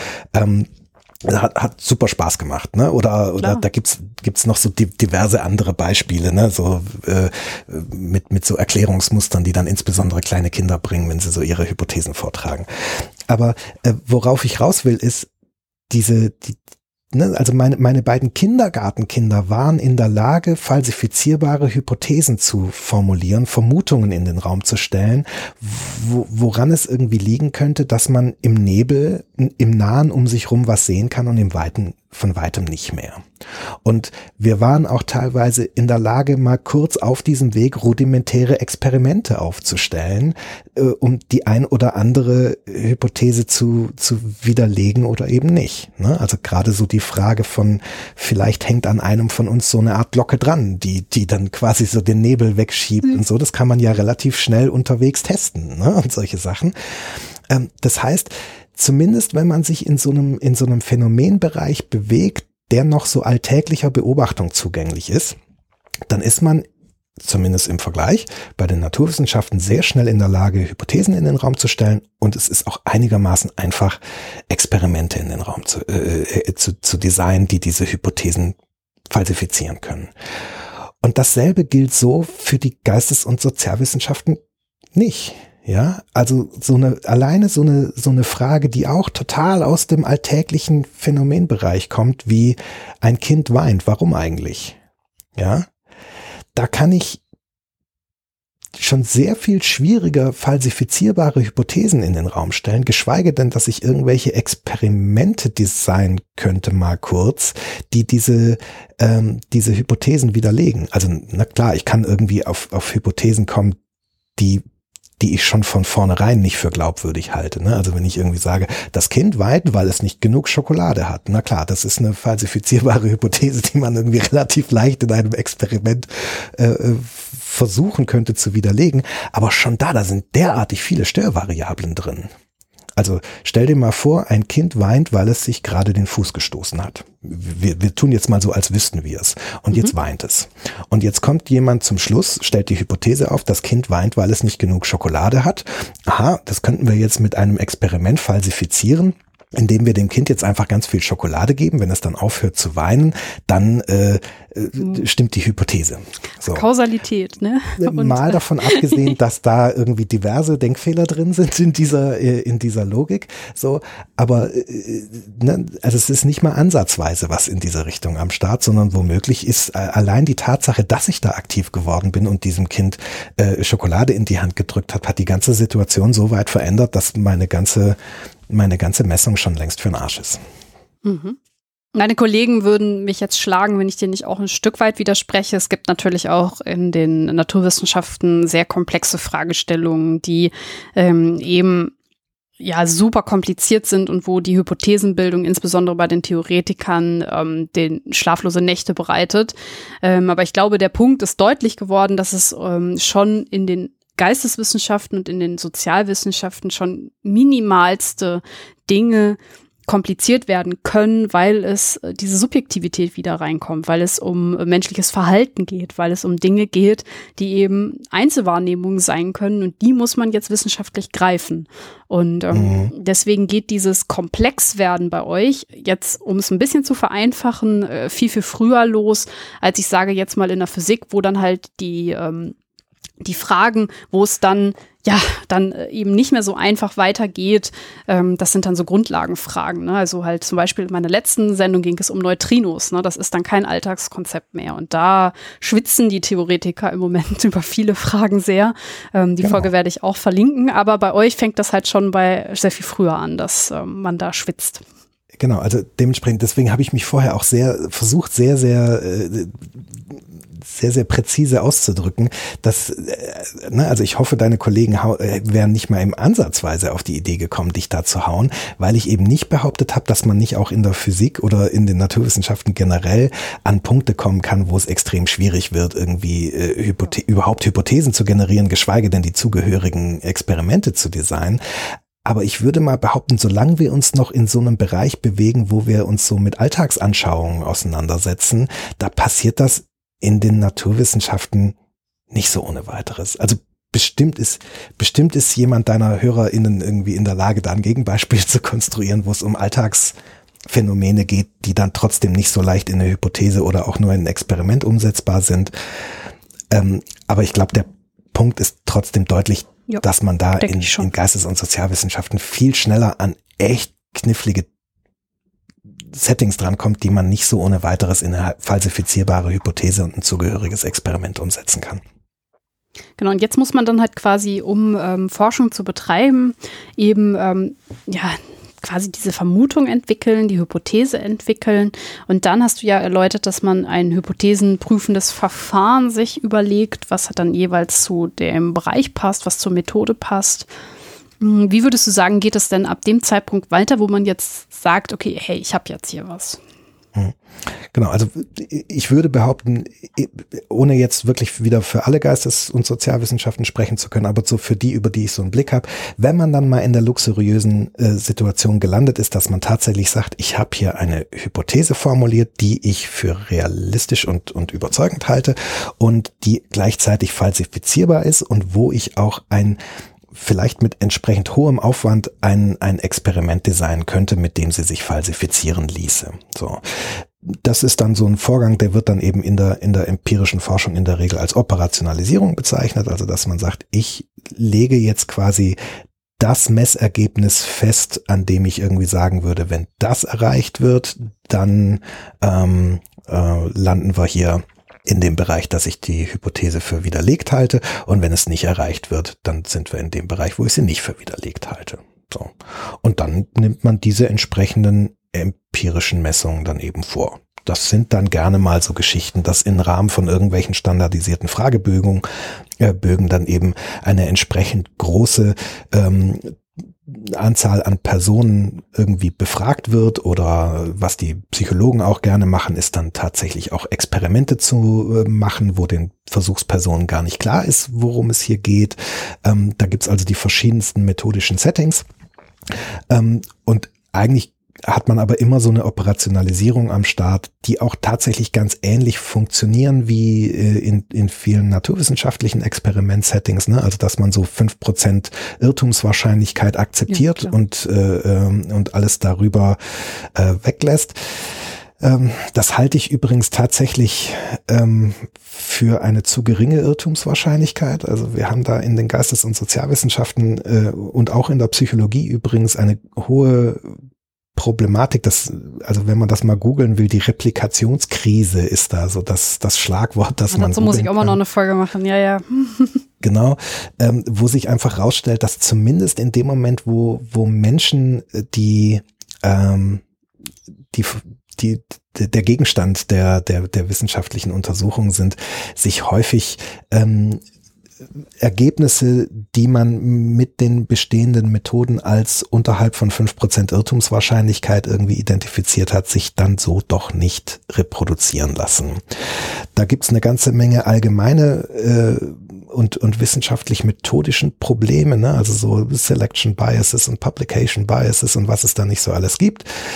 Ähm, ich glaube, das Fass machen wir jetzt auch am besten nicht auf, insbesondere wenn du da eine Idee für eine eigenständige Folge zu in der Pipeline hast. Aber also erstmal grundsätzlich, so würde man dann vorgehen, wenn man in der luxuriösen Variante ist, tatsächlich eine falsifizierbare Hypothese ähm, gefunden und formuliert zu haben, dann würde man sie irgendwie operationalisieren und irgendwie messen. Und ähm, ich würde, wir kommen nämlich noch auf ein zweites Problem. Und zwar waren wir da vorhin schon mal ganz kurz dran bei dieser Frage mit dem, mit dem weinenden Kind und so. Ähm, wir haben ja wir haben vorhin schon mal gesagt, die Naturwissenschaften haben den Vorteil, dass sie einen Gegenstand haben, der ziemlich stabil ist. Und der im Prinzip, wenn du denselben Input da drauf schmeißt, kommt so in derselbe Output bei raus. Das funktioniert eigentlich ziemlich gut. Und wenn das nicht funktioniert, ist es meistens ein Zeichen dafür, dass du methodischen Fehler gemacht hast. Ja. Und das ist in dem Moment, wo du Menschen als Gegenstand hast, ist das nicht so. Ja, Menschen sind keine, keine stabilen Phänomenbereiche. Bei Massen von Menschen geht es wiederum, ja, also. Mhm, ja, klar. Es gibt so ein, ich habe jetzt das Zitat vergessen, aber es gibt in, ähm, oh Gott, wie heißt er denn? Äh, Isaac Asimov, dieser Science-Fiction-Autor, berühmter Klassiker der Science-Fiction-Philosophie, der, der äh, Literatur, der hat so in, in dem ersten Band seiner, ähm, seiner, oh Gott, jetzt Foundation-Reihe, äh, da hat er quasi so eine, eine Wissenschaft ersonnen, die es zu dem Zeitpunkt, als er das Buch geschrieben hat, noch gar nicht gab. Mhm. und das ist im Prinzip, ähm, also das Wort, das er dafür verwendet, habe ich gerade vergessen, aber es ist im Prinzip so eine Art Massenpsychologie. Mhm. Und es ist so die, die, die, da steckt so die, die Erkenntnis drin, das Verhalten eines einzelnen Menschen ist unmöglich vorherzusagen, aber eine Menschenmasse kann ich sehr, sehr gut vorhersagen. und ähm, das ist so, wie Asimov sich das vorgestellt hat, nicht drin. Also auch Menschenmassen sind schwieriger, aber dennoch äh, ist da ein, ein wahrer, ein, ein, wahrer Kern dran. Ähm, aber erstmal kann man festhalten, Menschen haben die Eigenschaft, ja, sie sind, sie sind sozusagen lernende Systeme. Ähm, Heinz von Förster äh, nennt Menschen nicht triviale Maschinen. Ne? Also eine, eine triviale Maschine ist ein, ein, ein beliebiges Konstrukt, was sozusagen bestimmte Input in bestimmte Outputs verwandelt. Und wenn das stabil bleibt, und wenn ich quasi durch Außenbeobachtung vorhersagen kann, wie das Ganze abläuft, auch wenn es unglaublich komplex ist, dann kann ich über triviale Maschinen nach und nach rausfinden, wie sie funktionieren. Und in dem Moment, wo du aber so eine nicht triviale Maschine hast, die sich durch das, was sie tut, also durch die Konfrontation mit ihrem, mit ihrem Input, ihr Inneres verändert. Mhm. Und sozusagen ihr, jeder Input schreibt das Programm um, der da drin passiert. Das ist eine Maschine, die ich niemals vorhersagen kann, weil, äh, weil sie sich sozusagen meiner, ähm, meiner Beobachtung entzieht, beziehungsweise meine Beobachtung selbst sie wiederum verändert und so weiter. Und das war jetzt in komplizierten Worten ausgedrückt, die einfache Erkenntnis, dass jeder Mensch einzigartig ist und mhm. dass ich in der Auseinandersetzung mit Menschen äh, wiederum ähm, Menschen verändere. Und das heißt, dass ich gerade in so Handlungsfeldern wie der Pädagogik oder auch äh, in, in den Themen, mit denen sich die Psychologie so auseinandersetzt, also in dem Moment, wo ich mir zum Beispiel so eine Frage stelle wie, was ist denn der richtige Ratschlag, den ich einem Menschen geben kann in einem Beratungskontext? Oder was ist das richtige erzieherische Handeln, wenn ich eine bestimmte Verhaltensänderung herbeiführen will. Ne? Keine Ahnung, mhm. wir verhindern, dass das eine Kind die ganze Zeit auf das andere Kind eindrischt. oder äh, oder wenn es um das, das, das Veränder die Veränderung ein, im, im Innenleben eines Menschen und im Erleben angeht, ne, sowas wie ich möchte jemanden dabei begleiten, mehr Selbstvertrauen zu entwickeln und solche Dinge. Da kann ich halt schlecht oder da ist es unmöglich zu sagen, äh, ja, ich probiere das mal mit einem Menschen aus und wenn das da funktioniert hat, dann funktioniert das mit allen. So, das klappt halt nicht. Menschen sind ähm, so komplexe Gebilde, dass sich eigentlich nie wirklich ähm, ein Erfahrungsübertrag von einem Menschen auf den nächsten irgendwie machen lässt. Natürlich haben wir irgendwie auch alltäglich und natürlich wissenschaftlich auch Erfahrungswerte, die so einigermaßen gut funktionieren. Ne? Also wir wissen schon so einigermaßen, dass es irgendwie, dass so bestimmte traumatisierende Erfahrungen nicht gut für Menschen sind. So, aber trotzdem erleben wir es immer wieder, dass Leute, die solche Erfahrungen gemacht haben, da wie soll ich sagen, unbeschadet draus hervorgehen. Also ne, auch das sind keine, also selbst bei diesen ganz starken Impulsen äh, ist es nicht so, dass wir da wirklich, wirklich verlässliche Vorhersagen für irgendwas erzeugen könnten. Und dieses, dieses Technologiedefizit, so beschreibt äh, Niklas Luhmann das übrigens mit, oh Gott, wie heißt der andere Autor? Shaw, glaube ich, die sprechen über das Technologiedefizit der Pädagogik. Ähm, das heißt einfach so viel, wir haben eben keinen direkten Zusammenhang zwischen dem, was wir tun und dem Ergebnis unseres Tuns. Ja, wenn ich, wenn ich versuche, jemandem was beizubringen und derjenige kann das hinterher, dann kann ich nicht wirklich also ich kann nichts vorhersagen, also ich kann nicht sicher vorhersagen, wenn ich das so und so versuche, dann wird er das mit Sicherheit lernen. Und ich kann es nicht mal im Rückblick für mich reklamieren. Ja, also ich kann nicht mal sagen, diese Person hat das gelernt, weil ich versucht habe, es ihr beizubringen. Es kann sein, dass die das auch gelernt hätte, wenn ich das nicht versucht hätte. Also dass die das völlig unabhängig von meinem Versuch, ihr das beizubringen, gelernt hat.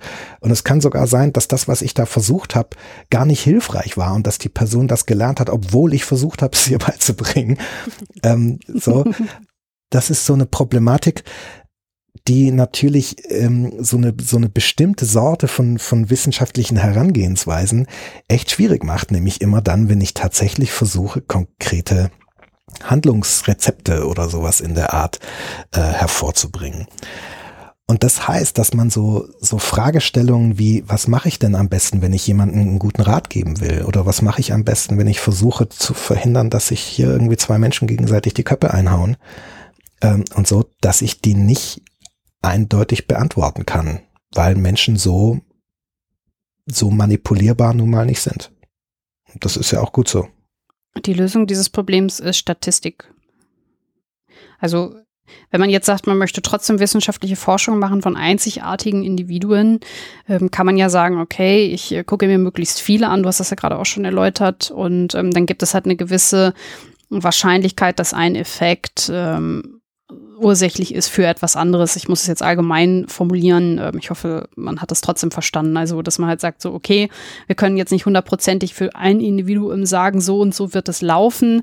Aber in der großen Masse haben wir bei einem bestimmten äh, Fakt ähm, eine bestimmte Wahrscheinlichkeit, dass das dabei rauskommt. Ja, ob das jetzt wirklich eine Lösung des Problems ist oder ob das eine Krücke ist, damit irgendwie umzugehen, da, äh, hm, ja, das, da, das ist so eine Frage. Aber natürlich hast du schon recht. Ne? Also man hat in dem Moment, wo man nicht mehr versucht, über einen einzelnen Menschen ähm, eine Frage zu beantworten, sondern nach so grundsätzlichen Tendenzen versucht äh, zu gucken, ähm, ja, dann stimmt es schon. Ne? Also in dem Moment, wo ich da mit großer Zahl draufhaue, geht meine, äh, stelle ich schon so, so Grundtendenzen in der Menschheit fest, wo ich irgendwie sagen kann, naja, so über den Daumen kann man feststellen, irgendwie Kinder hauen ist keine gute Idee oder sowas in der Art. Ne?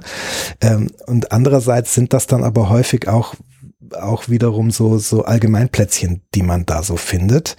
Ähm, und und es ist auch nicht so, dass man dann bei den so richtig spannenden Fragen tatsächlich mit Statistik und großen Zahlen so richtig viel findet, weil dann manchmal schon allein die Frage von, ja, nach welcher, nach welchen Teilen der, der sozialen Realität, welche Teile bilde ich denn wie in meinen Zahlen ab und wie messe ich die und so weiter, das ist schon eine richtig knifflige Frage.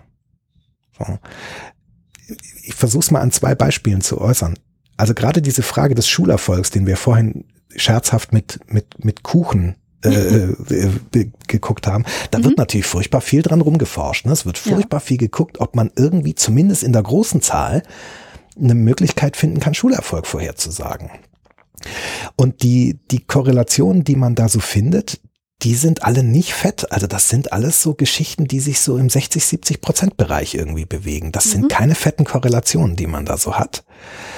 Ähm, und ich habe mich jetzt schon lang nicht mehr mit, mit so äh, Forschung zu Schulerfolg auseinandergesetzt, aber wenn ich das aus dem Studium noch so einigermaßen richtig auf dem Zettel habe, ist bisher die beste Korrelation, die man gefunden hat, um so etwas wie Schulerfolg vorherzusagen, die Anzahl an Büchern, die die Eltern ja. zu Hause haben.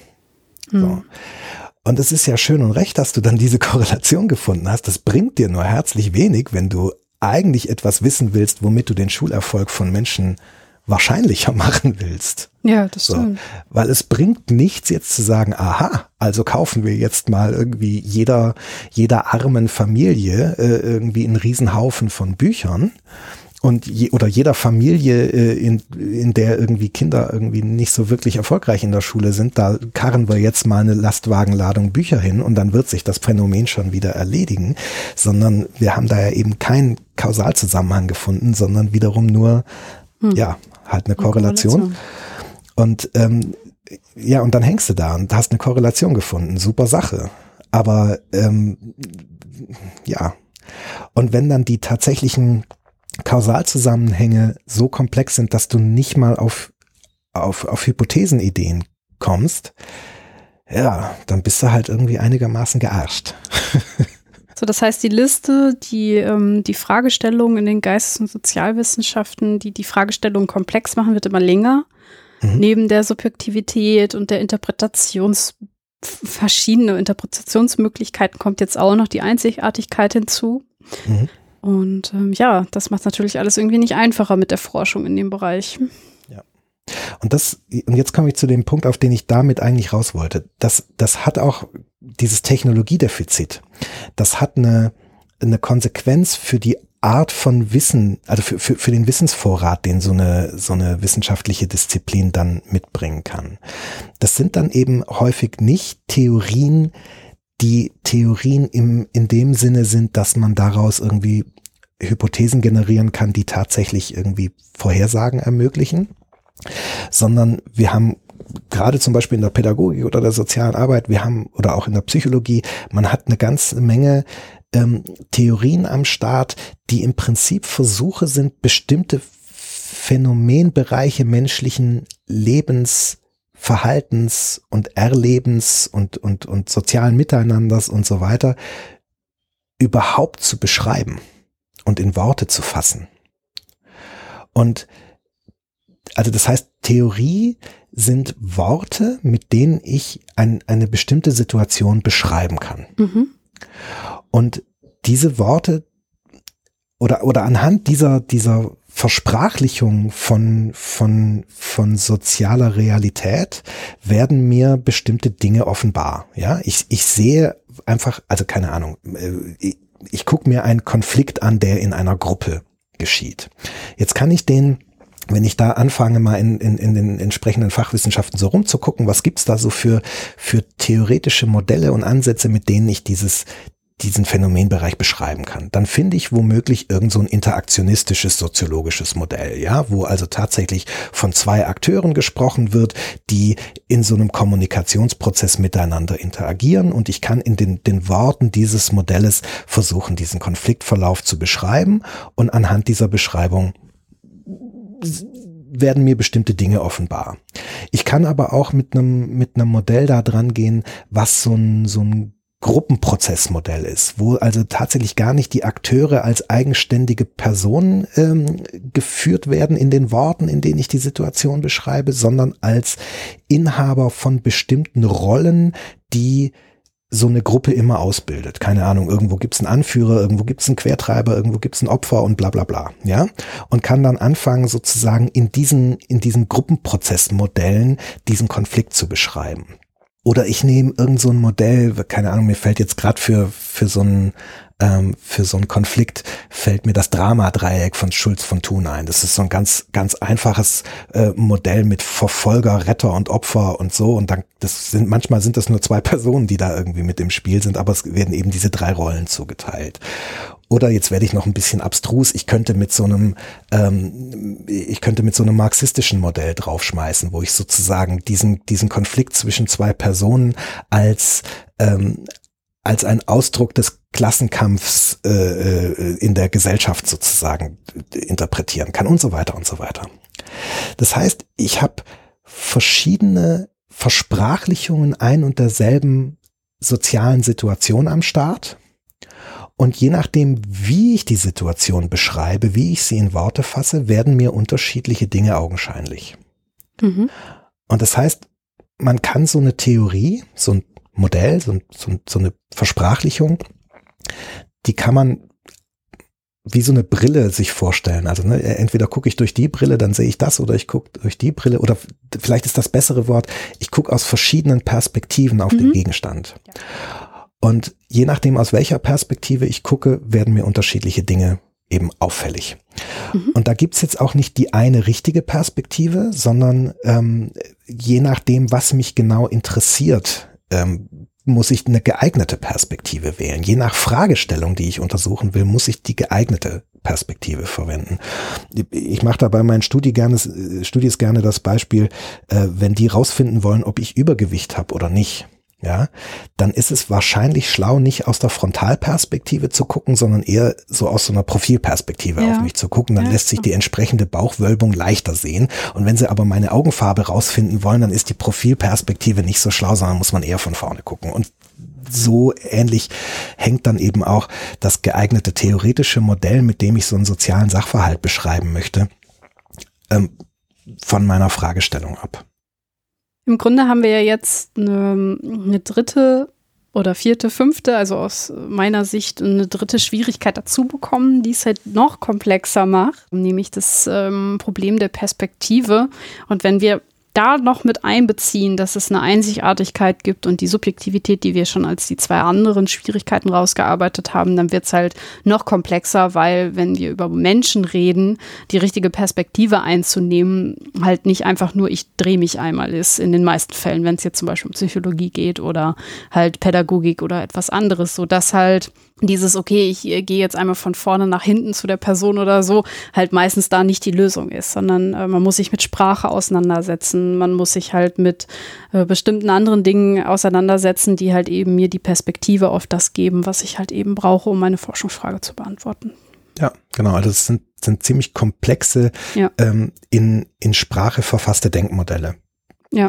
Und da kommen wir auch wieder auf so einen Punkt, weswegen vielleicht diese Unterscheidung, die ich da ganz am Anfang aufgemacht habe zwischen Geistes- und Sozialwissenschaften, dann vielleicht doch wieder nicht so eine sinnvolle Unterscheidung ist und warum man durchaus auch ein Argument bringen kann, warum wir Sozialwissenschaften vielleicht doch auch wiederum Geisteswissenschaften sind, weil das, womit wir so operieren, dann doch vor allem auf einmal wieder Sprache ist und Gedanke, in Sprache verfasster Gedanke ist und so. Und dass wir vor allem um die, die, die sinnvollere und, und, und gewinnbringenderen, erkenntnisbringendere Versprachlichung unserer, unserer, unserer Beobachtungen so ringen dass das so ein wesentlicher Teil unseres wissenschaftlichen Diskurses ist. Aber wir haben ja auch gesagt, dass die Abgrenzung zwischen verschiedenen Disziplinen äh, in den Arts ja nicht nur was damit zu tun hat, dass die Methoden irgendwie ähnlich sind oder dass man die, die gleichen Schwierigkeiten hat, sondern dass es ja auch darum geht, dass man speziellere Forschungsfragen im Universitätsbetrieb ähm, bearbeiten kann. Also so, dass man ja vielleicht dann doch auch auf dieser Basis halt sagen kann, okay, es macht Sinn, das zu trennen, weil wir halt eben gesellschaftliche Fragestellungen haben, die wir konkret beantworten möchten. Deswegen brauchen wir sozialwissenschaftliche Lehrstühle, ähm, Forschung und so weiter. Und ähm, das ist ja mit ein Argument gewesen, was wir am Anfang. Äh, genau, ich, ich, ich wollte jetzt auch gar nicht äh, dagegen sprechen, dass die, die, die Emanzipation einzelner Wissenschaften eine gute Idee ist, sondern eher, ähm, ob nicht vielleicht als Überbegriff äh, Geisteswissenschaften doch gar nicht so ein schlechter Begriff ist. Auch wenn ich selber, ich, ich, ich tue mir, ich komme komme aus einer derartig sozialwissenschaftlichen Denkschule der, der Pädagogik. Ich tue mir total schwer, wenn jemand zu mir sagt, ja, du bist ja Pädagoge, du bist ein Geisteswissenschaftler, ne, da, da rollen sich mir die Nackenhaare. Äh, nee, da, wie sagt man denn da? Die, die stellen, stellen sich, sich mir die Nackenhaare hoch, genau. Genau, und das mit dem Rollen waren die Zehennägel, genau. Ähm, der Wissensvorrat, den solche Wissenschaften, die, die sich vor allem um so eine, um so eine Perspektive bemühen oder um, um, um verschiedene Perspektiven bemühen, ist eben kein Wissensvorrat, der dir irgendwie sagt, wie es ist, sondern der dir ähm, im Prinzip Versprachlichungen anbietet und jetzt ist ja die Frage, was mache ich denn mit diesen Versprachlichungen? Was wenn ich schon behaupte, das sind Brillen, die man aufsetzen kann, Perspektiven, die man auf seinen Gegenstand einnehmen kann, dann sind es ja im Wesentlichen Analysewerkzeuge. Mhm. Das heißt, das, was wir so an, an Wissensvorrat haben, ist nicht die Antwort und nicht das Ergebnis einer Analyse, sondern das, was wir als, als Wissensvorrat anbieten können, unseren entsprechenden Fachkräften sind Analysewerkzeuge. Das heißt, wir sagen nicht, wir haben ein für alle Mal unseren Gegenstand hier analysiert und untersucht und Hypothesen gebildet und die entsprechende Falsifizierung und so weiter bla bla bla vorgenommen, sondern alles, was wir liefern können, ist, sind Analysewerkzeuge, mit denen du diesen einzigartigen Menschen, den du da womöglich vor dir hast, oder diese einzigartige Gruppe oder eben die, die, die Situation, die du gerade be, beackern willst, ähm, dass wir dir ein Analysewerkzeug in die Hand geben, damit jetzt umzugehen, jetzt selber die Situation zu analysieren. Ja, das ist doch eigentlich auch die bessere Herangehensweise, weil wir haben ja gerade schon rausgearbeitet, dass man aufgrund ähm, der Einzigartigkeit nicht sagen kann, okay, das ist der richtige Weg für dich, das ist der richtige Rat für dich, sondern dass man halt sagt, okay, ich gebe jetzt demjenigen, der das jetzt rausfinden möchte, der die Psychologie betreibt, der die Angstforschung macht, ähm, dem geben wir jetzt Möglichkeiten an die Hand, wie man für das einzelne Individuum dann doch am Ende vielleicht rausfindet, welches da, ja, welche Möglichkeit da am besten passt. Mhm. Na, wenn du, wenn du sagst, das ist die bessere Herangehensweise, bin ich ja froh. Das, sag, das mal, sag das mal meinen Studis. Die wünschen sich von mir immer, dass ich irgendwie doch fertige Lösungen präsentiere und nicht Werkzeuge, mit denen man Lösungen entwickeln kann.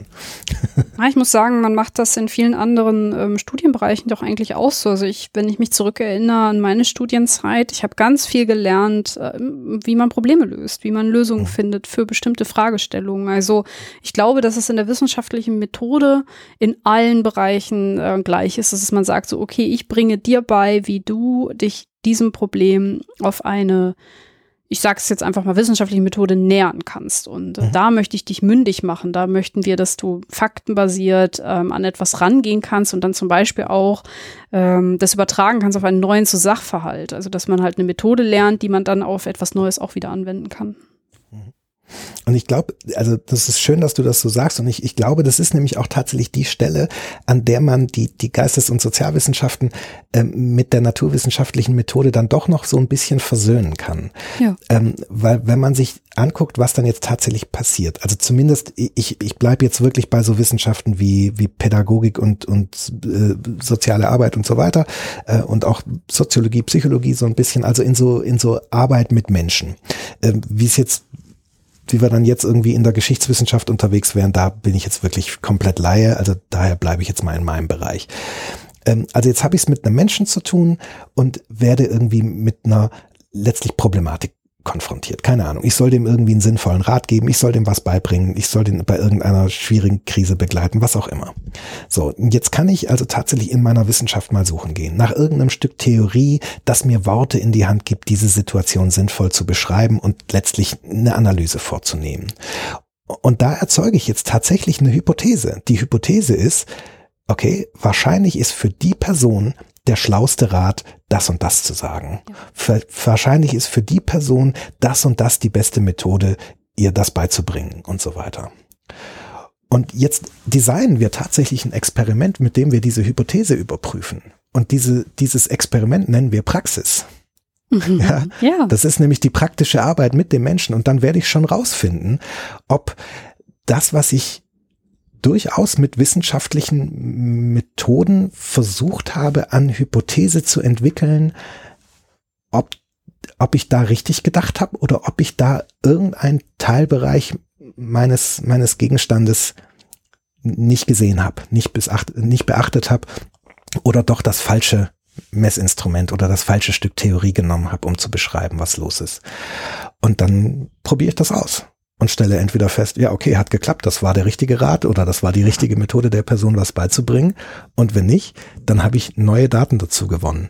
Also das so, so ein äh, man, man kann das tatsächlich als ein pädagogisches Experiment bezeichnen, also etwas, was in gleichem Maße dazu gedacht ist, Erkenntnis zu gewinnen, als auch tatsächlich Verhältnisse zu verändern zu einem wie auch immer die, die Normativität dazu äh, äh, zustande kommt, aber zu einem besseren.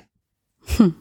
Das ist eine sehr, sehr schöne Zusammenfassung. Also halt, wir haben im Grunde, nachdem wir diese ganze Arbeit gemacht haben, dass wir halt Hypothesen geprüft haben, dass wir Vermutungen darüber angestellt haben, vielleicht Umfragen gemacht und so weiter. Und dann muss sich halt quasi die Hypothese als Experiment in der Realität bewähren, als Praxis. Mhm. Und dann aber eben nicht ein für alle Mal, nicht, nicht ja. an einem Menschen exemplarisch für alle Menschen, sondern dann eben bei jedem aufs Neue. Was würdest du denn sagen, äh, welche Rolle spielt die Uni denn in diesem ganzen Prozess? Naja, wie das halt so ist, ne? Also Unis sind vor allem erstmal Rahmenbedingungen, in denen äh, überhaupt Menschen Zeit und Möglichkeit in den Raum gestellt wird, mal in Ruhe über Dinge nachzudenken und Dinge aufzuschreiben und Dinge zu untersuchen. Da ist, glaube ich, relativ wenig Unterschied zu, ähm, zu allen anderen Wissenschaftsbereichen. Würdest du denn sagen, dass es ähm, sowas wie private Forschung gibt? Also gibt es Leute, die sich jetzt zu Hause hinsetzen, ihre Bibliothek durchforsten, sich die Hypothesen, die andere schon mal aufgestellt haben, anschauen und dann halt quasi äh, Artikel einreichen? Ähm, oder ist das äh, zum größten Teil an der Uni? Nee, das gibt es schon. Also ich, ich kann jetzt wieder ja doch ein bisschen auch, also ich, ich weiß zum Beispiel, dass es gerade in den Geschichtswissenschaften durchaus eine ganze Menge Forschung gibt, die irgendwie einfach von, von Privatleuten gemacht wird. Mhm. Ne? So, äh, also ich kenne zum Beispiel persönlich einen, einen Mann, der dann als, äh, also der hatte zu dem Zeitpunkt, glaube ich, schon Doktor in Theologie und in Erziehungswissenschaft und hat dann irgendwie als über 70-Jähriger beschlossen, ähm, dann jetzt doch nochmal in, in Geschichtswissenschaft zu promovieren und äh, so, ne, der, der kam so, also daher kannte ich den auch, ich hatte beruflich mit dem zu tun, der kam mhm. so aus der Behindertenhilfe und hat dann eine Promotion über, über Euthanasie im Dritten Reich an, an behinderten Menschen und so weiter dann doch noch ein geschichtswissenschaftliches Promotionsprojekt an Start gebracht. Und das oh, war natürlich kom komplett Privatforschung, so. Und äh, das gibt's durchaus. Ähm, und so in meinem Feld, wenn ich da so gucke, ich würde behaupten, so wirklich privat äh, passiert da wenig. Das gibt's schon auch, aber wenig. Aber es gibt relativ viel Forschung, die ähm, oder ja, Forschung, jetzt müssen wir mal wieder gucken, was das heißt. Ne? Also ich glaube, es wird relativ wenig empirische Forschung außerhalb der, der Hochschulen gemacht. Ähm, aber es wird schon sich auch in weiten Teilen am Fachdiskurs beteiligt von einer, einer weiten ähm, einer weiten Riege von Leuten, die irgendwo in der Praxis tätig sind okay. und die aber trotzdem weiterhin ähm, Teil des Fachdiskurses sind und da irgendwie Dinge veröffentlichen. Ja, also zum Beispiel hier dieser dieser eine Artikel, den ich mal geschrieben habe, ähm, was du was du so ein bisschen mitbekommen hast, ne, und wo, wo wir auch so ein Teil der, der, wo ein, ein Teil der Entstehungsgeschichte dieses, dieses Podcasts hier draus geworden ist. Zu dem Zeitpunkt habe ich ja auch nicht gerade an keiner Hochschule gearbeitet, ne? Ja, ich genau. war irgendwo in der Praxis tätig, hatte aber irgendwie ein, ein Thema, das mich irgendwie umgetrieben hat und äh, wo ich gesagt habe, hier so, da, da, da muss ich mal ran, da muss ich ja im Prinzip Worte anbieten, äh, mit denen man irgendwie sinnvoller über das Thema nachdenken kann, weil hier gerade in so einem sozialpolitischen Zusammenhang ähm, Regelungen mit den falschen Worten gemacht werden und die ja, das sind Denkwerkzeuge, die zu den falschen Gedanken führen. So, da, da, da sind Denkfehler vorprogrammiert und deswegen muss ich da mal einen Beitrag zu dem wissenschaftlichen Fachdiskurs zu dem Thema leiten. Und äh, sowas passiert schon am, am laufenden Band, dass da Leute, die nicht an den Hochschulen tätig sind, dennoch in den einschlägigen Fachzeitschriften äh, veröffentlichen. Wie würdest du denn sagen, wird dann am Ende sichergestellt, dass der wissenschaftliche Prozess eingehalten wird? Also wir haben jetzt schon rausgestellt, dass der wissenschaftliche Prozess in den vielen Bereichen schon ein Problem an sich darstellt und dass das Teil des Diskurses sein muss. Aber dennoch habt ihr ja sicherlich ähm, auch in den Journalen und in den Veröffentlichungsmöglichkeiten da auch ähm, Prozesse, die die wissenschaftliche ähm, Seriosität sicherstellen, oder? Mhm. Ja, also ähm, ich würde behaupten, zumindest so in meinem Feld, also so ne, Pädagogik, Soziologie, soziale Arbeit, da wird größtenteils nicht so viel in Journals publiziert, sondern eher in Monographien. Mhm. Ähm, äh, ja, wobei Monographien will ich gar nicht, eher in Buchform. Das mhm. sind häufig Monographien, also es ist schon gerne mal so, dass sich irgendjemand hinsetzt und dann einfach mal ein Buch schreibt, ähm, aber auch viel so Sammelbänder. Ja. Äh, Bänd, Bände, Sammelbände, genau. Ähm, ne, wo dann irgendwie, ne, also keine Ahnung, bei mir flatterte jetzt gerade von, von einem Kollegen so ein, so ein Aufruf für so ein Call for Papers ein, wo es jetzt irgendwie um ähm, ja, will ich jetzt gar nicht verraten, aber wo also zu irgendeinem einem wissenschaftlichen Oberthema sozusagen aus der aus dem ganzen Bereich so soziale Arbeit, Sozialpädagogik, Heilpädagogik, so aus dieser Ecke äh, irgendwie Leute gerufen werden, die zu einem bestimmten Thema sich berufen fühlen, einen theoretischen Beitrag zu leisten und so weiter. Und dann kommt da irgendwie so ein Sammelband bei raus. Ähm, und das können sowohl ganz aktuelle Fragestellungen sein, aber das können auch so, so ähm, metatheoretische Fragestellungen sein, also durchaus zur Wissenschaftstheorie selber, aber auch manchmal so, ähm, so fast Disziplingeschichte, ne? also keine Ahnung, dass dann irgendwie so ein, ähm, so ein Beitrag kommt, der dann irgendwie sowas von heißt wie, keine Ahnung, zur Bedeutung von Bourdieus äh, Habituskonzept in den äh, Erziehungswissenschaften oder sowas in der Art. Und dann hast du da irgendwie einen Riesenbatzen von, von Autoren. Jeder schreibt irgendwie äh, einen einzelnen Beitrag zu, okay, hier äh, Schulpädagogik, bla bla bla, inwiefern tritt denn irgendwie hier Bourdieus Philosophie da? Ist da irgendwie ein Anwendungsthema? Inwiefern treten, ist Bourdieu und seine Theorie da irgendwie ein Teil von dem Diskurs. Und dann kommt da als nächstes irgendjemand, der so in der Erwachsenenbildung tätig ist und dann kommt jemand, der in der Suchthilfe tätig ist und so weiter und so weiter und alle gucken einmal durch die Bourdieu-Brille auf ihren Gegenstand und versuchen so ein bisschen rumzuzeigen, so und so sieht mein Gegenstand aus, wenn man da durch diese Brille drauf guckt. Und da merkst du, ne, da die Veröffentlichungspraxis ist hier auch wieder ein, ein Wettbewerb des besseren Wortes. Aber besser ausgedrückt heißt ja noch nicht, dass es wissenschaftlich seriös ist. Genau, also naja, das kommt so ein bisschen drauf an. Also die, die, natürlich willst du irgendwie, musst du ja schon auch irgendwie belegen, was du da so erzählst. Ja, und im Prinzip hast du ja mehrere Möglichkeiten. Entweder hast du tatsächlich empirische Forschung vorzuweisen, also sprich, ich bin mal gucken gegangen, oder du kannst irgendwie zwingend logisch herleiten, dass das, was du da so sagst, Sinn ergibt. Ähm, oder du kannst auf irgendwelche anderen Quellen verweisen, wo du irgendwie sagst, hier, der hat das irgendwie schlüssig erzählt. Und dann muss man sich bei dieser anderen Quelle irgendwie angucken, wo haben die das denn mhm. letztlich okay. her? Und das sind ja letztlich so Begründungsketten, die man da so baut. Und und natürlich gucken sich sowohl die Verlage, die dann solche Bücher rausgeben, als auch die Zeitschriftenverlage und so weiter, die gucken sich schon an, erzählt hier jemand einfach irgendwelches Zeug oder ist das einigermaßen solide begründet, was hier so an, an Worten, an Versprachlichungen von, von sozialer Realität so angeboten wird. Aber gerade so ein Vorgang wie Peer Review oder sowas, das ist Teil, das ist der, der wissenschaftliche Diskurs selber, ist die ganze Zeit Peer Review. Ja, also wenn man sich irgendwie hinsetzt und sagt, guck mal, jetzt, jetzt diskutiere ich mal, ob das, was der Bourdieu hier irgendwie gemacht hat, ob das was taugt für mein Praxisfeld. Das könnte man ja, auch wenn Bourdieu schon tot ist, könnte man das ja durchaus als, als Peer Review von, von Bourdieus Theorie bezeichnen.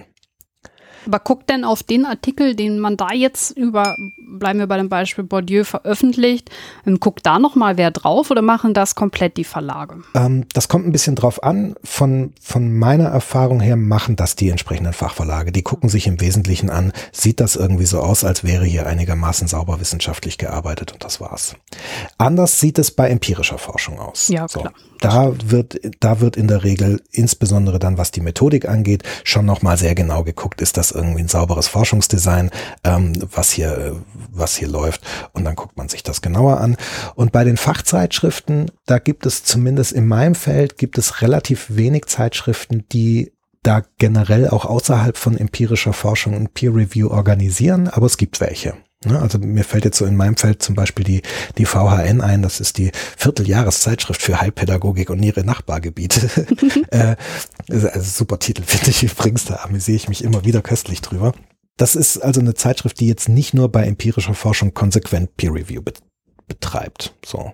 Mit auch all den äh, institutionellen und organisatorischen Schwierigkeiten, die an diesem ganzen Peer Review Prozess auch in anderen Wissenschaften dranhängen. Ne? Also mit dieser ganzen Fragestellung, ob das echt ein viables Geschäftsmodell ist, was die, die Wissenschaftsverlage da so treiben. Das äh, brauchen wir jetzt hier, glaube ich, nicht zu diskutieren. Das, und ich, ich würde behaupten, unser wissenschaftlicher Diskurs, äh, der, der besteht in weiten Teilen aus diesem Peer-Review-Prozess, dass man also tatsächlich auch durchaus kritisch die, die Arbeiten anderer Leute mhm. eben bespricht und irgendwie sagt, so, hier der und der Autor oder die und die Autorin, die beschreiben das Ganze so und so und das ist in diesem und jenem Sinn, ist das irgendwie sinnvoll, aber es vernachlässigt total, dass hier das und das und so und so und dass man das ja auch so und so beschreiben könnte und müsste und so weiter. Also da, da ist irgendwie ein, ein großer Teil unseres wissenschaftlichen Diskurses ist im Prinzip der Peer Review und dementsprechend fällt da für die Veröffentlichung des jeweiligen Textes eigentlich wirklich immer nur noch raus, entspricht dieser Text denn überhaupt ähm, den, von seiner Arbeitsweise und von der Art und Weise, wie die jeweiligen Aus, ähm, Aussagen begründet und belegt sind und so weiter, wissenschaftlichen Standards. Ähm, aber das war's. Das heißt aber auch, das ist ja ein wichtiger Aspekt, dass man sagt, okay, bei uns gehört das mit dazu, dass andere, nachdem ich die Arbeit veröffentlicht habe, das dann kritisch besprechen. Und es ist auch Teil der eigenen wissenschaftlichen Arbeit. Ne? Also keine Ahnung, weißt du, also wenn ich so über meine Doktorarbeit nachdenke, da habe ich, die habe ich unter anderem geschrieben, weil es irgendwie kein, ähm, kein Begriff beruflicher Bildung gab, der sich irgendwie so ohne weiteres auf Menschen mit Behinderung anwenden ließ, ohne dass er dabei kaputt ging. Also der mhm. war dann äh, entweder nicht mehr, entweder ließ er sich nicht mehr wirklich auf berufliche Inhalte anwenden oder er war sowas, wo man sagte, naja, ist das jetzt irgendwie gerade bei Menschen mit geistiger Behinderung, wenn ich da mit, mit, mit so einem Begriff rumgehe, wo ich sage, naja, berufliche Bildung ist alles das, was zu anerkannten Ausbildungsberufen führt oder so, ja, dann kann ich entweder beschließen, ja, dann haben Menschen mit Behinderung irgendwie offenbar keinen Zugang zu beruflicher Bildung oder ich kann irgendwie sagen, dieser, dieser, dieser Bildungsbegriff ist irgendwie scheiße. So. Und dann fängt man natürlich an, im Prinzip so als ganze Ausgangssituation seiner Arbeit überhaupt erst den, den ganzen bisherigen Fachdiskurs zu diesem Begriff irgendwie einmal mhm. aufzuarbeiten, den zu kritisieren und ein, äh, und ein alternatives Konzept vorzulegen. Ja. So. Und das, ja, das ist im Prinzip ein, ein, ein, ein, Riesen, ein Riesendiskurs, der nur aus Peer Review besteht. Das ist sehr, sehr spannend. Jetzt haben wir ja ähm, in dem ganzen Gespräch super viele Sachen rausgearbeitet, die als Challenge oder Schwierigkeiten für die einzelnen Disziplinen halt quasi da sind. Und ähm, das, was mhm. du jetzt gerade erläutert hast, ist ja nur einer mehr. Ne? Also, dass man halt ähm, das auch erstmal wissen muss, dass ähm, dieser Peer-Review-Prozess so ein bisschen äh, zur Arbeit mit dazugehört und dass man dass es dazugehört, dass Arbeiten kritisch besprochen werden. Hast du das Gefühl, dass diese ganzen Schwierigkeiten zu wenig ja besprochen werden, dass das außerhalb gar nicht so bemerkt wird und dass daraus vielleicht sogar diese ähm, dieses, was ich am, ganz am Anfang in meiner Einleitung als die Geisteswissenschaften werden belächelt beschrieben habe, also dass das daraus kommt, dass man äh, nicht transparent genug mit den Schwierigkeiten umgeht, die die einzelnen Felder haben? Oder was glaubst du, was die Ursache ist für dieses Phänomen? Hm. Müsste man mal explorativ erforschen. Uh.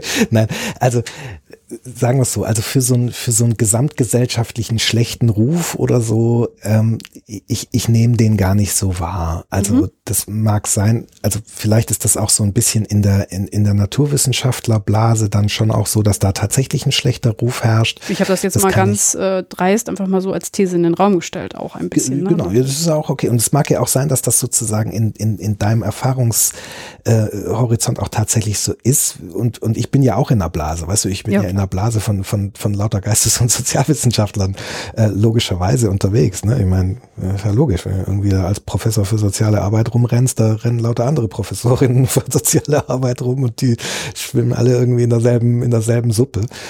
Also daher weiß ich das gar nicht, ob der Ruf wirklich so schlecht ist, aber also ein Phänomen ist natürlich schon genau dieser Punkt, äh, den wir ganz zu Anfang hatten, der sich im, im Englischen und dann auch in der Übersetzung äh, zum Beispiel niederschlägt, dass man manchmal so das Gefühl hat, was nicht Naturwissenschaft ist, ist nicht so richtig Wissenschaft. Ja, und, und ja auch zumindest, wenn man, wenn man so Fragen geht, äh, und, und so erste Assoziationen irgendwie abfragt zur Wissenschaft, ja natürlich hat man da irgendwie einen Menschen in, in so einem Laborkittel irgendwie vor Augen, der irgendwie ein Reagenzglas hochhält und, und irgendwelche Dinge tut. So, ne? Also dementsprechend ist natürlich schon der erste Gedanke bei Wissenschaft, äh, ist, ist schon eher Naturwissenschaft und nicht so sehr, keine Ahnung, irgend so ein bärtiger Fuzzi mit mit, mit Rollkragenpulli und Hornbrille der Pfeife rauchend in Cambridge äh, in, in seinem Ohrensessel sitzt und da irgendwie als Professor für Literaturwissenschaft vor sich hin vegetiert oder so. Ne? Also,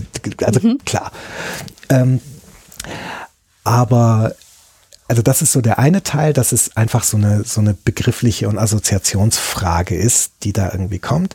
Aber ich würde schon behaupten, dass in den Geistes- und Sozialwissenschaften genau diese, diese Frage nach der wissenschaftlichen Methodologie und nach, nach unserem Verhältnis zur naturwissenschaftlichen Methode, nach der Rolle, die die Hypothesen äh, spielen und so weiter, auch teilweise so ein bisschen stiefmütterlich behandelt wird.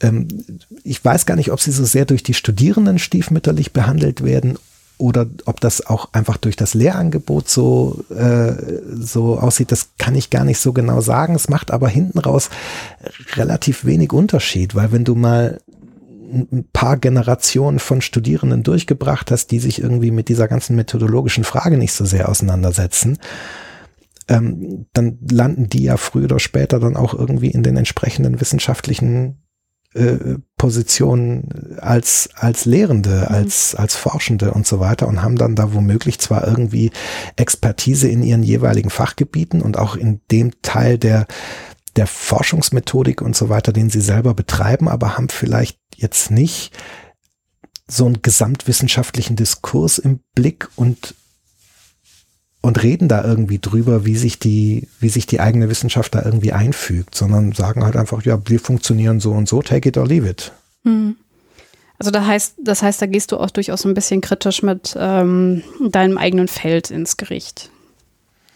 Ja, und ich, also wo ich, ich leide auch so ein Stück weit drunter. Also ich muss diesen, diese Logik, die ich da gerade aufgemacht habe, mit was für eine Sorte Wissensvorrat haben wir eigentlich in der, in der Pädagogik und in der sozialen Arbeit so zu bieten. Dass das so ein, so ein Reflexionswissen ist, womit man ähm, in der, in der Praxis dann quasi selbst Wissenschaft betreiben muss ja, mhm. selbst, selbst analytisch vorgehen muss und dann selbst im Prinzip so ein, so ein hypothesenprüfendes Experiment, das wir Praxis nennen, irgendwie durchziehen muss. Ähm, das ist so ein Gedankengang, den ich gefühlt mit jeder, mit jeder Gruppe von Studierenden, die ich irgendwie neu äh, in Kontakt komme, immer noch mal neu aufziehen muss. Ich mhm. muss den immer noch mal mein, mein Wissenschaftsverständnis, mein, meine Idee von, wie das Theorie-Praxis-Verhält in unserer Disziplin so aussieht und, und was für eine Sorte Wissen ich eigentlich anzubieten habe. Mhm. Das muss ich ja. gefühlt mit, mit, mit jeder Gruppe noch mal neu verhandeln. Und das ärgert mich natürlich schon so ein bisschen. So. Ähm, andererseits sorgt es auch dafür, dass ich immer ganz gute ganz gute Rückmeldungen von den Studierenden bekommen, weil die immer sagen, endlich kommt mal einer und erklärt uns, was der Scheiß hier soll. Ja, so. Sehr Aber, gut. Äh, also es, es ist schon so, dass wir teilweise als Wissenschaft und als Hochschulen den, den, den Studis so den Eindruck vermitteln, als würden wir sie, sie zu so so theoretisch be bewaffneten Praktikern ausbilden, weißt mhm. du, die, die irgendwie so ein, so ein Werkzeugkoffer voller Theorien haben und dann kommen sie irgendwie in die Praxis und werden mit einem Problem konfrontiert und dann, ha, legen sie ihren Koffer dahin, holen die passende Theorie raus und wenden die in der Praxis an und lösen damit das Problem. Und so läuft das halt nicht. Und die, die Studierenden sind auch total enttäuscht, dass das nicht so läuft, eben weil es nicht so ist, dass wir irgendwie fertige Lösungen anbieten, sondern wir bieten Analysewerkzeuge, mit denen man sich eine Lösung stricken kann. Mhm das ist ja nicht tragisch. Da kommt am, am Ende dasselbe bei raus. Aber, ähm, aber es ist natürlich trotzdem eine harte Enttäuschung, wenn du im Prinzip mit dieser Erwartung in so ein Studium reingehst und dann gefühlt nur Gelaber kriegst. Was weißt würdest du? du denn sagen, äh, kann man tun, um ähm, ja so ein bisschen das nach außen äh, den Ruf zu verbessern, um das, was du jetzt gerade kritisiert hast, um das zu verbessern, um halt quasi zu vermitteln, dass die wissenschaftliche Methode auch hochgehalten werden ähm, sollte, muss in den Geistes- und Sozialwissenschaften? Na, den letzten Teil würde ich so gar nicht unterstreichen. Also ich, ich, ich würde behaupten, dass ähm, wenn man einfach so loszieht und irgendwie behauptet, hier das, was Francis Bacon beschrieben hat und was Popper beschrieben hat, ist einfach mal so, ohne dass es irgendwie wehtut, irgendwie auf die Geistes- und Sozialwissenschaften anwendbar, dann hat man irgendwie dann hat man einen Kurzschluss gemacht. Also ich finde schon, dass da, dass da irgendwie nochmal, noch mal Zwischenschritte irgendwie da sind. Die, die haben wir jetzt ja relativ lang, äh, lang diskutiert, aber einfach so die naturwissenschaftliche Methode hochhalten bringt nichts, sondern man muss natürlich schon auch irgendwie, also gerade weil es dann auch dazu führt, dass manche äh, KollegInnen dann auch irgendwie davonlaufen und sagen, ja, okay, offenbar haben das, was wir hier tun, mit irgendwie wissenschaftlicher Methodologie nichts zu tun und, und wenn, wenn sie sich von, von dem Anspruch mal verabschiedet haben, dann wer weiß, was dann womöglich noch so kommt. Ne? Also man sieht ja jetzt gerade auch in Corona wieder irgendwie Geschwurbel von, von irgendwelchen Leuten, die zwar irgendwie akademische Titel vor sich hertragen, wie so eine ja. Monstranz, aber die entweder sich aus ihrem eigenen Fachgebiet rausbewegt haben und trotzdem irgendwie glauben, sie könnten mal kurz irgendwelche Scheiße erzählen. Ja. Ähm, oder die auch in ihrem eigenen Feld jegliche wissenschaftliche Verankerung eigentlich aufgegeben haben. Und das ist doch auch ein Zeichen dafür, dass hier irgendwas nicht stimmt. Also die, die Erfahrung, dass, dass man sozusagen mit der, mit der wissenschaftlichen Methode nichts anfangen kann, das ist natürlich tragisch, wenn, wenn KollegInnen die machen. Ähm, sondern da muss schon irgendwie eine Idee her, quasi, okay, wie sieht denn die, die geistes- und sozialwissenschaftliche Variante der wissenschaftlichen Methode aus? Mhm. Und wie verhält die sich zur naturwissenschaftlichen Methode? Also, ich, ich habe mich schon gut gefühlt, als ich irgendwann verstanden habe, dass unsere Hypothesen, das, unsere Hypothesen prüfendes Experiment das ist, was wir Praxis nennen. Also als ich den ja. Gedanken mal kapiert habe, das war schon so ein Moment so, oh, okay, doch, wir sind doch Wissenschaftler. Oh, da habe ich Glück gehabt. Ja, so. Und, und, und diesen Gedankengang, na klar muss man den irgendwie auch unter die Leute bringen, auch innerhalb der jeweiligen Wissenschaft. Das heißt, ähm, die Lösung ist Transparenz, ist halt auch dann die richtigen Fragen zu stellen. Also sprich, dass man zu den Studenten hingeht und sagt, pass auf, setz dich doch damit auseinander, nimm dieses Verständnis der Wissenschaft und wie es sich auch vielleicht abgrenzt zur naturwissenschaftlichen Wissenschaft, das war jetzt ein komisches Wort, aber egal, dass sie das aufnehmen als Teil ihres eigenen Diskurses und dass man das auch öffentlich macht, so dass halt Leute von außen auch erkennen, okay, das machen wir und damit setzen wir uns auseinander und damit sind wir auch seriös. Ja. Gut, ich hoffe, dass wir dann auch mit dieser Folge ähm, einfach den Blick ein bisschen verändert haben, dass wir den HörerInnen auch äh, gezeigt haben, wie eben ähm, die beiden verschiedenen Arten Wissenschaft zu machen. Also die beiden, ne? Es sind ja viele, viele, die da, in, die ich jetzt schon wieder in einen Topf geworfen habe. Aber ich wollte jetzt ja vor allem mal die Naturwissenschaften gegenüber die Geistes- und Sozialwissenschaften, die Arts abgrenzen. Und ähm, man muss halt da rausstellen, dass es halt verschiedene Challenges gibt, die in den Naturwissenschaften so ein bisschen anders sind aber dass am Ende halt auch beide wissenschaftlich arbeiten, beide Gemeinsamkeiten haben. Es geht um Hypothesen, es geht darum, sie zu testen, sei es jetzt in der Praxis oder sei es eben in einem Experiment wie in der Physik. Aber am Ende des Tages finden beide Disziplinen eigentlich ihre Variante des wissenschaftlichen Arbeitens raus und das wird dann halt entsprechend angewendet. Jo, das ist äh, eine schöne Zusammenfassung des Ganzen. Würdest du denn sagen, dass wir jetzt noch ein ähm, Teilgebiet vergessen haben, irgendwas, was dir wichtig ist, was du noch mal gerne den HörerInnen mitgeben möchtest? Ich, ich würde vermuten, wir haben den Philosophen, den sind wir, glaube ich, noch nicht gerecht geworden an hm. der Stelle. Das geht aber, glaube ich, glücklicherweise erstmal ganz schnell. Also um noch mal klar zu machen, ähm, die, die, die Philosophie und auch die, die philosophischen die philosophisch geprägten Subdisziplinen der ganzen vielen Geistes- und Sozialwissenschaften da draußen, ähm, das ist, glaube ich, nochmal wichtig klar zu machen, die stellen sich schon auch immer nochmal die Frage, was für Fragen man eigentlich sinnvoll stellen kann. Mhm, und stimmt, ja.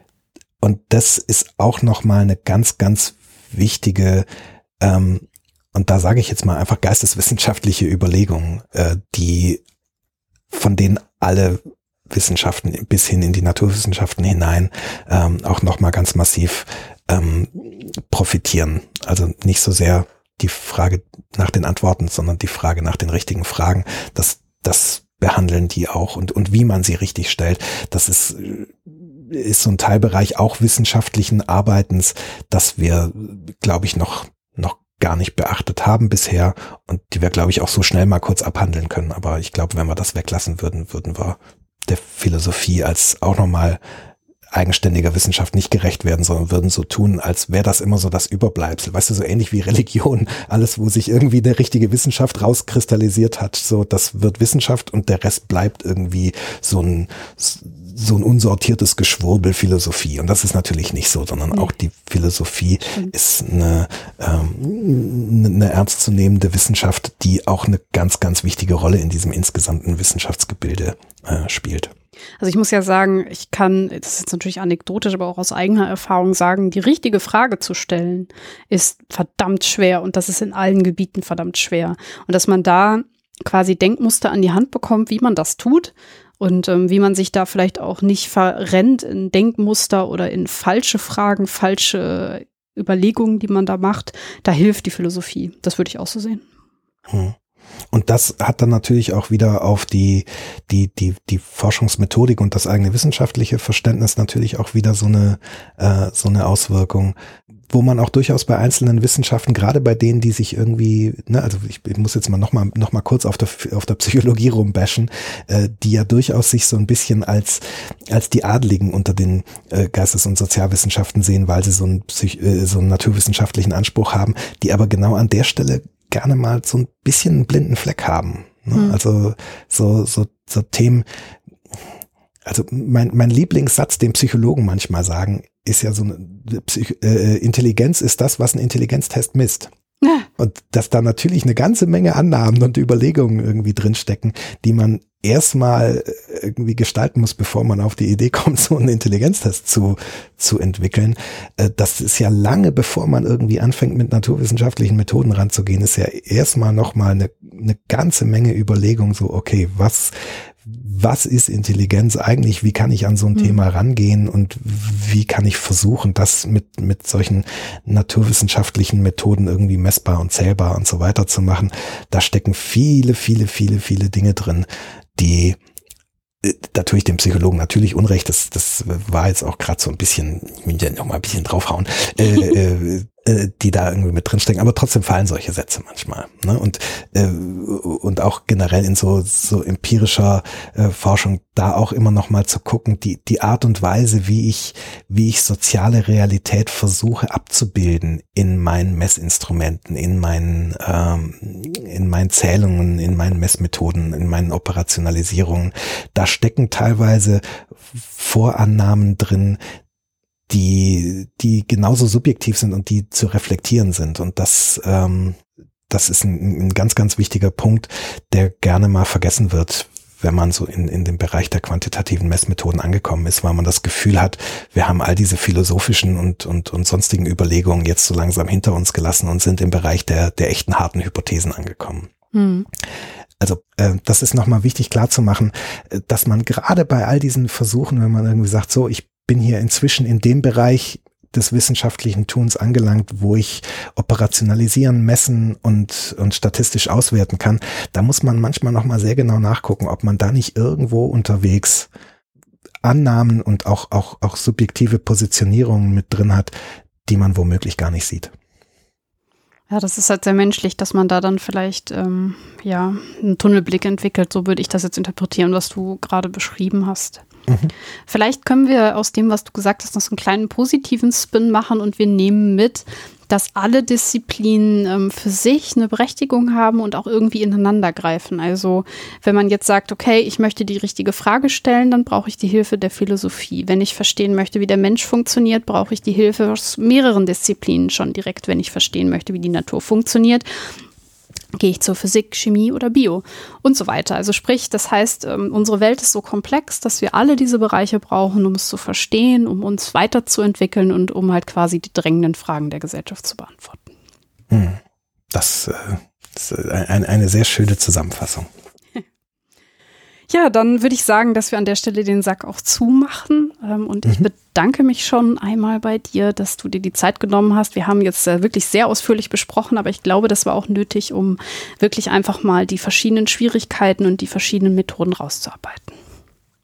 Und ansonsten, wenn wir irgendwas, was stiefmütterlich behandelt haben oder groben Unfug erzählt haben an irgendwelchen Stellen, dann äh, werden uns deine HörerInnen äh, bestimmt da zur Raison äh, rufen und uns entsprechende Hinweise hinterlassen. Da würde ich mich zumindest drüber freuen. Genau, also ich freue mich darüber auch immer. Wenn noch Fragen offen sind, dann bitte immer stellen. Die könnt ihr gerne an mich richten. Zum Beispiel, indem ihr Kommentare hinterlasst. Auf meiner Seite müsst ihr nur auf den Sendungstitel klicken, ein bisschen runterscrollen und dann ist da auch schon so eine bekannte Kommentarfunktion, so wie das im Podcasting üblich ist und auch in YouTube. Da gibt es ja auch Kommentare, wenn man einfach unter das Video schaut. Und ähm, da würde ich mich sehr freuen, wenn vielleicht auch ein kleiner Diskurs entsteht. Wir haben ja sehr viele Thesen diskutiert heute. Wenn ihr dazu eine Meinung habt, würde ich mich sehr freuen, wenn ihr die da lasst. Wenn ihr insgesamt diese Folge bewerten wollt oder auch den Podcast in irgendeiner Form pushen wollt, würde ich mich darüber auch sehr freuen. Das könnt ihr bei iTunes tun oder halt auch gerne bei allen anderen Bewertungssystemen, die meinen Podcast führen. An der Stelle, liebe HörerInnen, vielen Dank für euren Support. Genau, so eine Art laufender Peer Review für Podcasts ist das. Ja, das ist eine sehr gute Beschreibung. Dann würde ich sagen, kommen wir zum letzten Teil der Sendung. Mhm. Auf den habe ich mich schon gefreut. Sehr gut.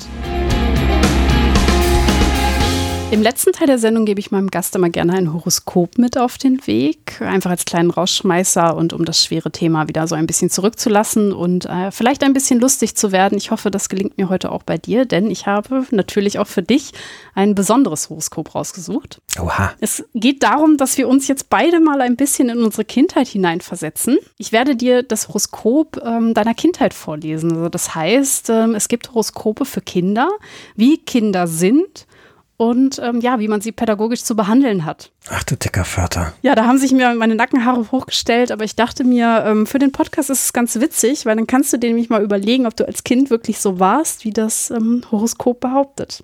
Okay, also das heißt, es ist jetzt ein, ein Horoskopansatz, wo man sagt, hier, keine Ahnung, das, das, das Waagekind ist so und so und das, das Löwekind ist so und so und braucht eine harte Hand und irgendwie solche Sachen. Ja, genau. Ach, wie geil ist das denn? Abgefahren. Ja, äh, immer her damit.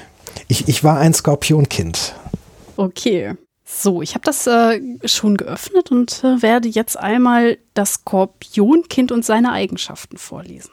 Mhm. Andere Kinder fragen sich vielleicht, was es zu essen gibt. Ihr drei Käse hoch will spontan alles über den Sinn des Lebens wissen. Es richtet sich an die Eltern. Ne? Mhm. Falls Sie noch nie mit einem Skorpion zu tun hatten, müssen Sie sich vermutlich erst an diese intensive Herangehensweise an das Leben gewöhnen. Pluto, der Herrscher über tiefgehende Emotionen, prägt das Zeichen der Skorpione. Der brodelnde Vulkan unter der scheinbar ruhigen Oberfläche ist dafür ein typisches Bild. Egal in welchem Alter, Skorpione tun und empfinden alles mit großer Leidenschaft.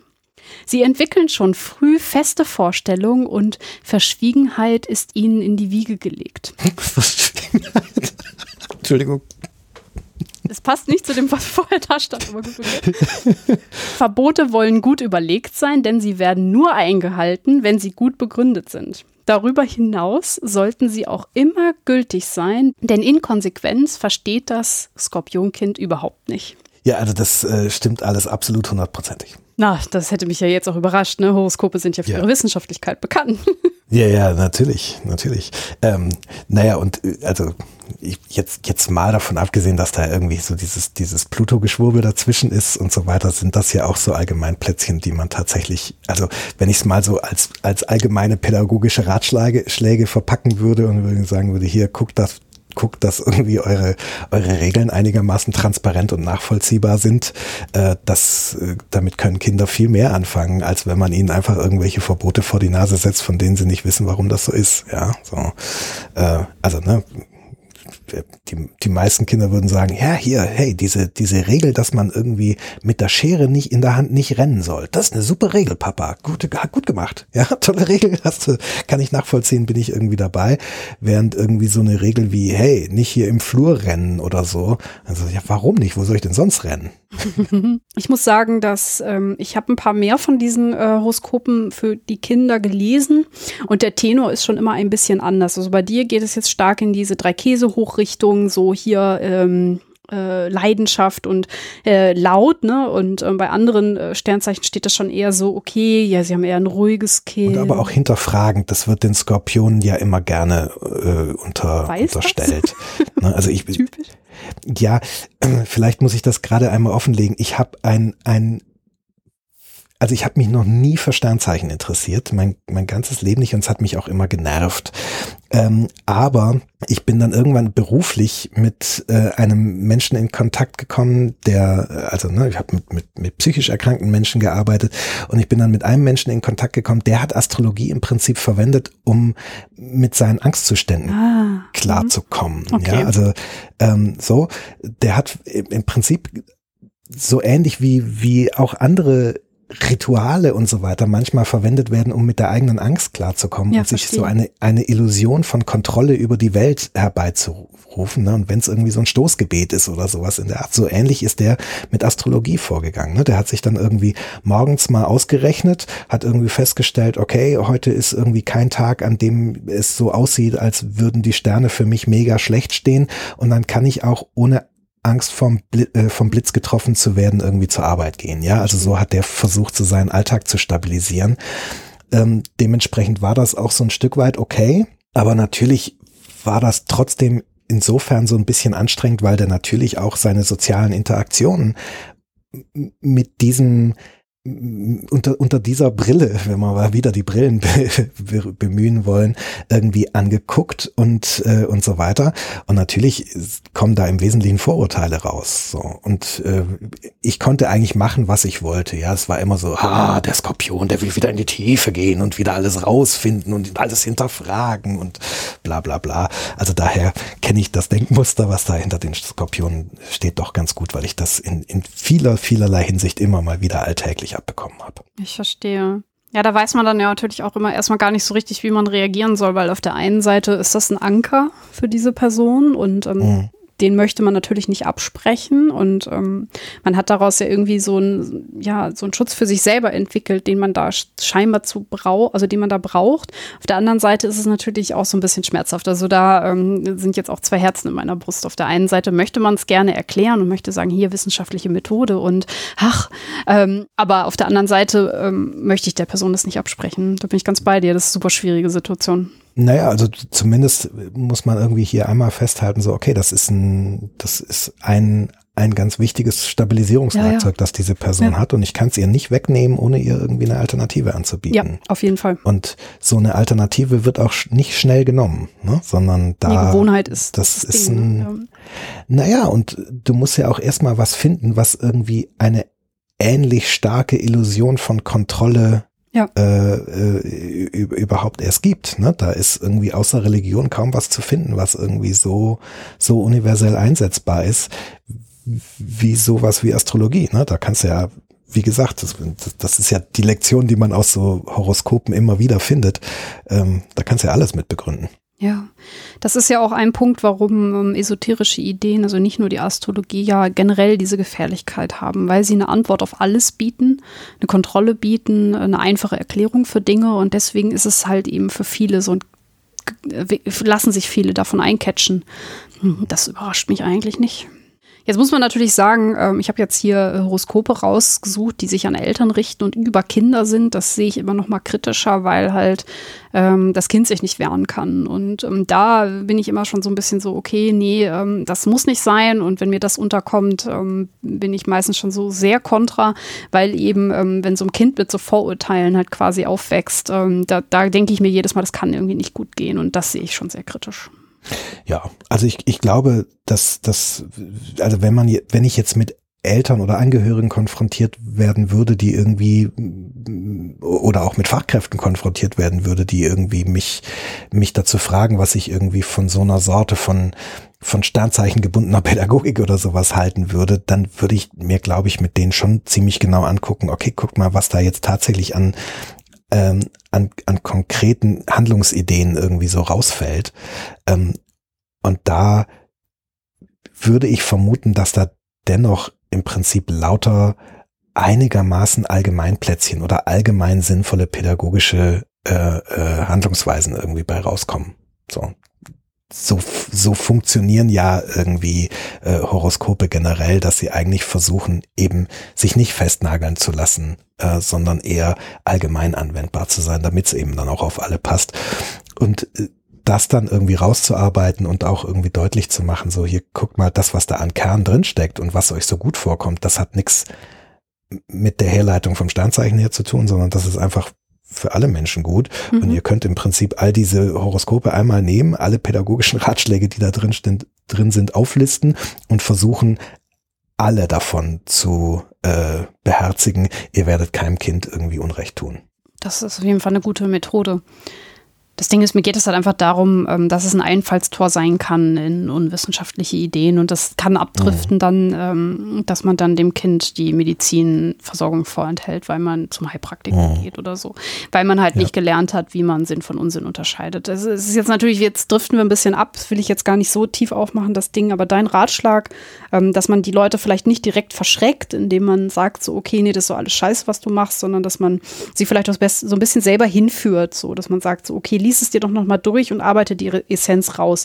Das ist ähm, ein Angebot, was man den Leuten besser machen kann, als sie direkt fertig zu machen. Das ist, glaube ich, ein ganz guter Ratschlag. Genau, und dann eben auch das, das ein, ein, ein sinnvolles Beurteilungskriterium ja, dafür mitzugeben. Ja, genau. Also zu sagen, okay, ich nehme jetzt nicht irgendwie alles, was da drin steht, einfach so für bare Münze, sondern ich frage mich nochmal, wie kann ich das denn irgendwie auch auch von meiner eigenen Vernunft her sinnvoll begründen, was da an Erziehungstipps drin steht. Und ne, weil wenn da jetzt irgendwie stehen würde, äh, Löwekinder sind wild und brauchen eine harte Hand, also äh, sparen sie nicht mit der Prügelstrafe oder sowas, da kann man dann ja trotzdem sagen, so okay, hier äh, alleine aus so einer Menschenrechtsüberlegung raus, das ist ein pädagogischer Ratschlag, dem folge ich so nicht.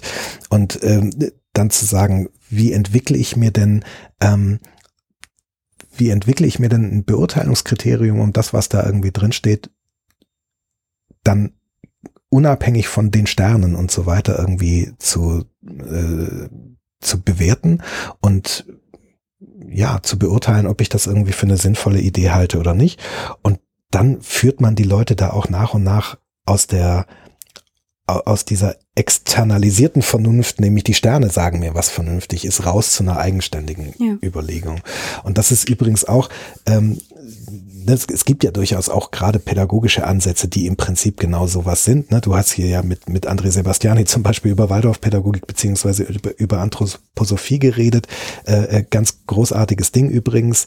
Da da versuche ich auch mit, ne, wenn, wenn mich, wenn mich Studierende mit sowas konfrontieren und sagen, hier, was hältst du eigentlich von Waldorfpädagogik und können wir da mal was zu machen und ist doch irgendwie eine ganz tolle Sache, sie dann nicht einfach nur zu verschrecken und zu sagen, hier ist alles Quatsch, sondern irgendwie schon klar zu sagen, diese und jene Art und Weisen äh, folgende pädagogische Haltung zu begründen, ist völliger Unfug, aber die entsprechende Haltung ist eine gute Idee. Ja, also zu sagen, so ich ich ich habe eine Haltung einem einem Menschen gegenüber, die die äh, irgendwie an seinen Interessen andockt oder sowas. Das ist mhm. eine feine Sache, aber da kommst du nicht irgendwie also A kommst du da mit mit Anthroposophie überhaupt nicht hin, auch wenn die das immer behaupten.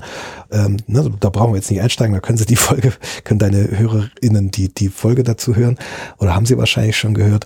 Ähm, und vor allem kommst du da auf viele andere Wege äh, wirklich hin. Und dann zu sagen, dann nimm dir die Punkte, die du für sinnvoll erachtest und überleg dir mal, warum du die für sinnvoll erachtest und den anderen äh, Bereich, den guckst du dir durchaus mal kritisch an. Und das ist eine andere Position als einfach alles wegschmeißen. Das ist doch eine schöne Herangehensweise. Das lassen wir mal so stehen und ich werde die Folge nochmal in den Shownotes verlinken, falls jemand in das Thema nochmal einsteigen möchte. Ein, ein guter Einstieg. Ich, ich habe es dir privat schon mal verraten, aber ich habe den auch durchaus irgendwie mit meinen Studierenden verwendet, als die äh, was wissen wollten zum Thema Waldorfpädagogik. Da hat sich dieser Podcast von dir und André ganz wunderbar für geeignet, da einzusteigen. HörerInnen, ich muss euch sagen, als ich das gehört habe, da bin ich rot geworden und im Boden versunken. Es war mir eine Ehre und ich finde es super, dass ähm, meine Formate sogar bei, äh, ja, bei Uni-Veranstaltungen Einzug halten und ähm, dass sich ein Podcast eignet, um quasi Inhalte zu vermitteln und vielleicht auch ein bisschen kritisch zu hinterfragen. Du hast mir ja ein paar Sachen dazu ähm, geschickt. Vielleicht ähm, arbeite ich das mal auf und vielleicht mache ich dazu mal eine zweite Folge, um vielleicht auch ja, Anregungen, die von deinen Studenten kommt, ähm, dann mal veröffentliche. Ja, schöne Idee. So, dann bedanke ich mich ein zweites Mal bei dir. Es war mir eine Freude und ähm, ich habe mega viel gelernt. Ähm, die Diskussion hat genau das gebracht, was ich erwartet habe. Super, ich danke dir. Das hat einen Haufen Spaß gemacht. Ja, mega, auf jeden Fall. Und an euch, liebe HörerInnen, danke fürs Zuhören. Tschüss. Tschüss.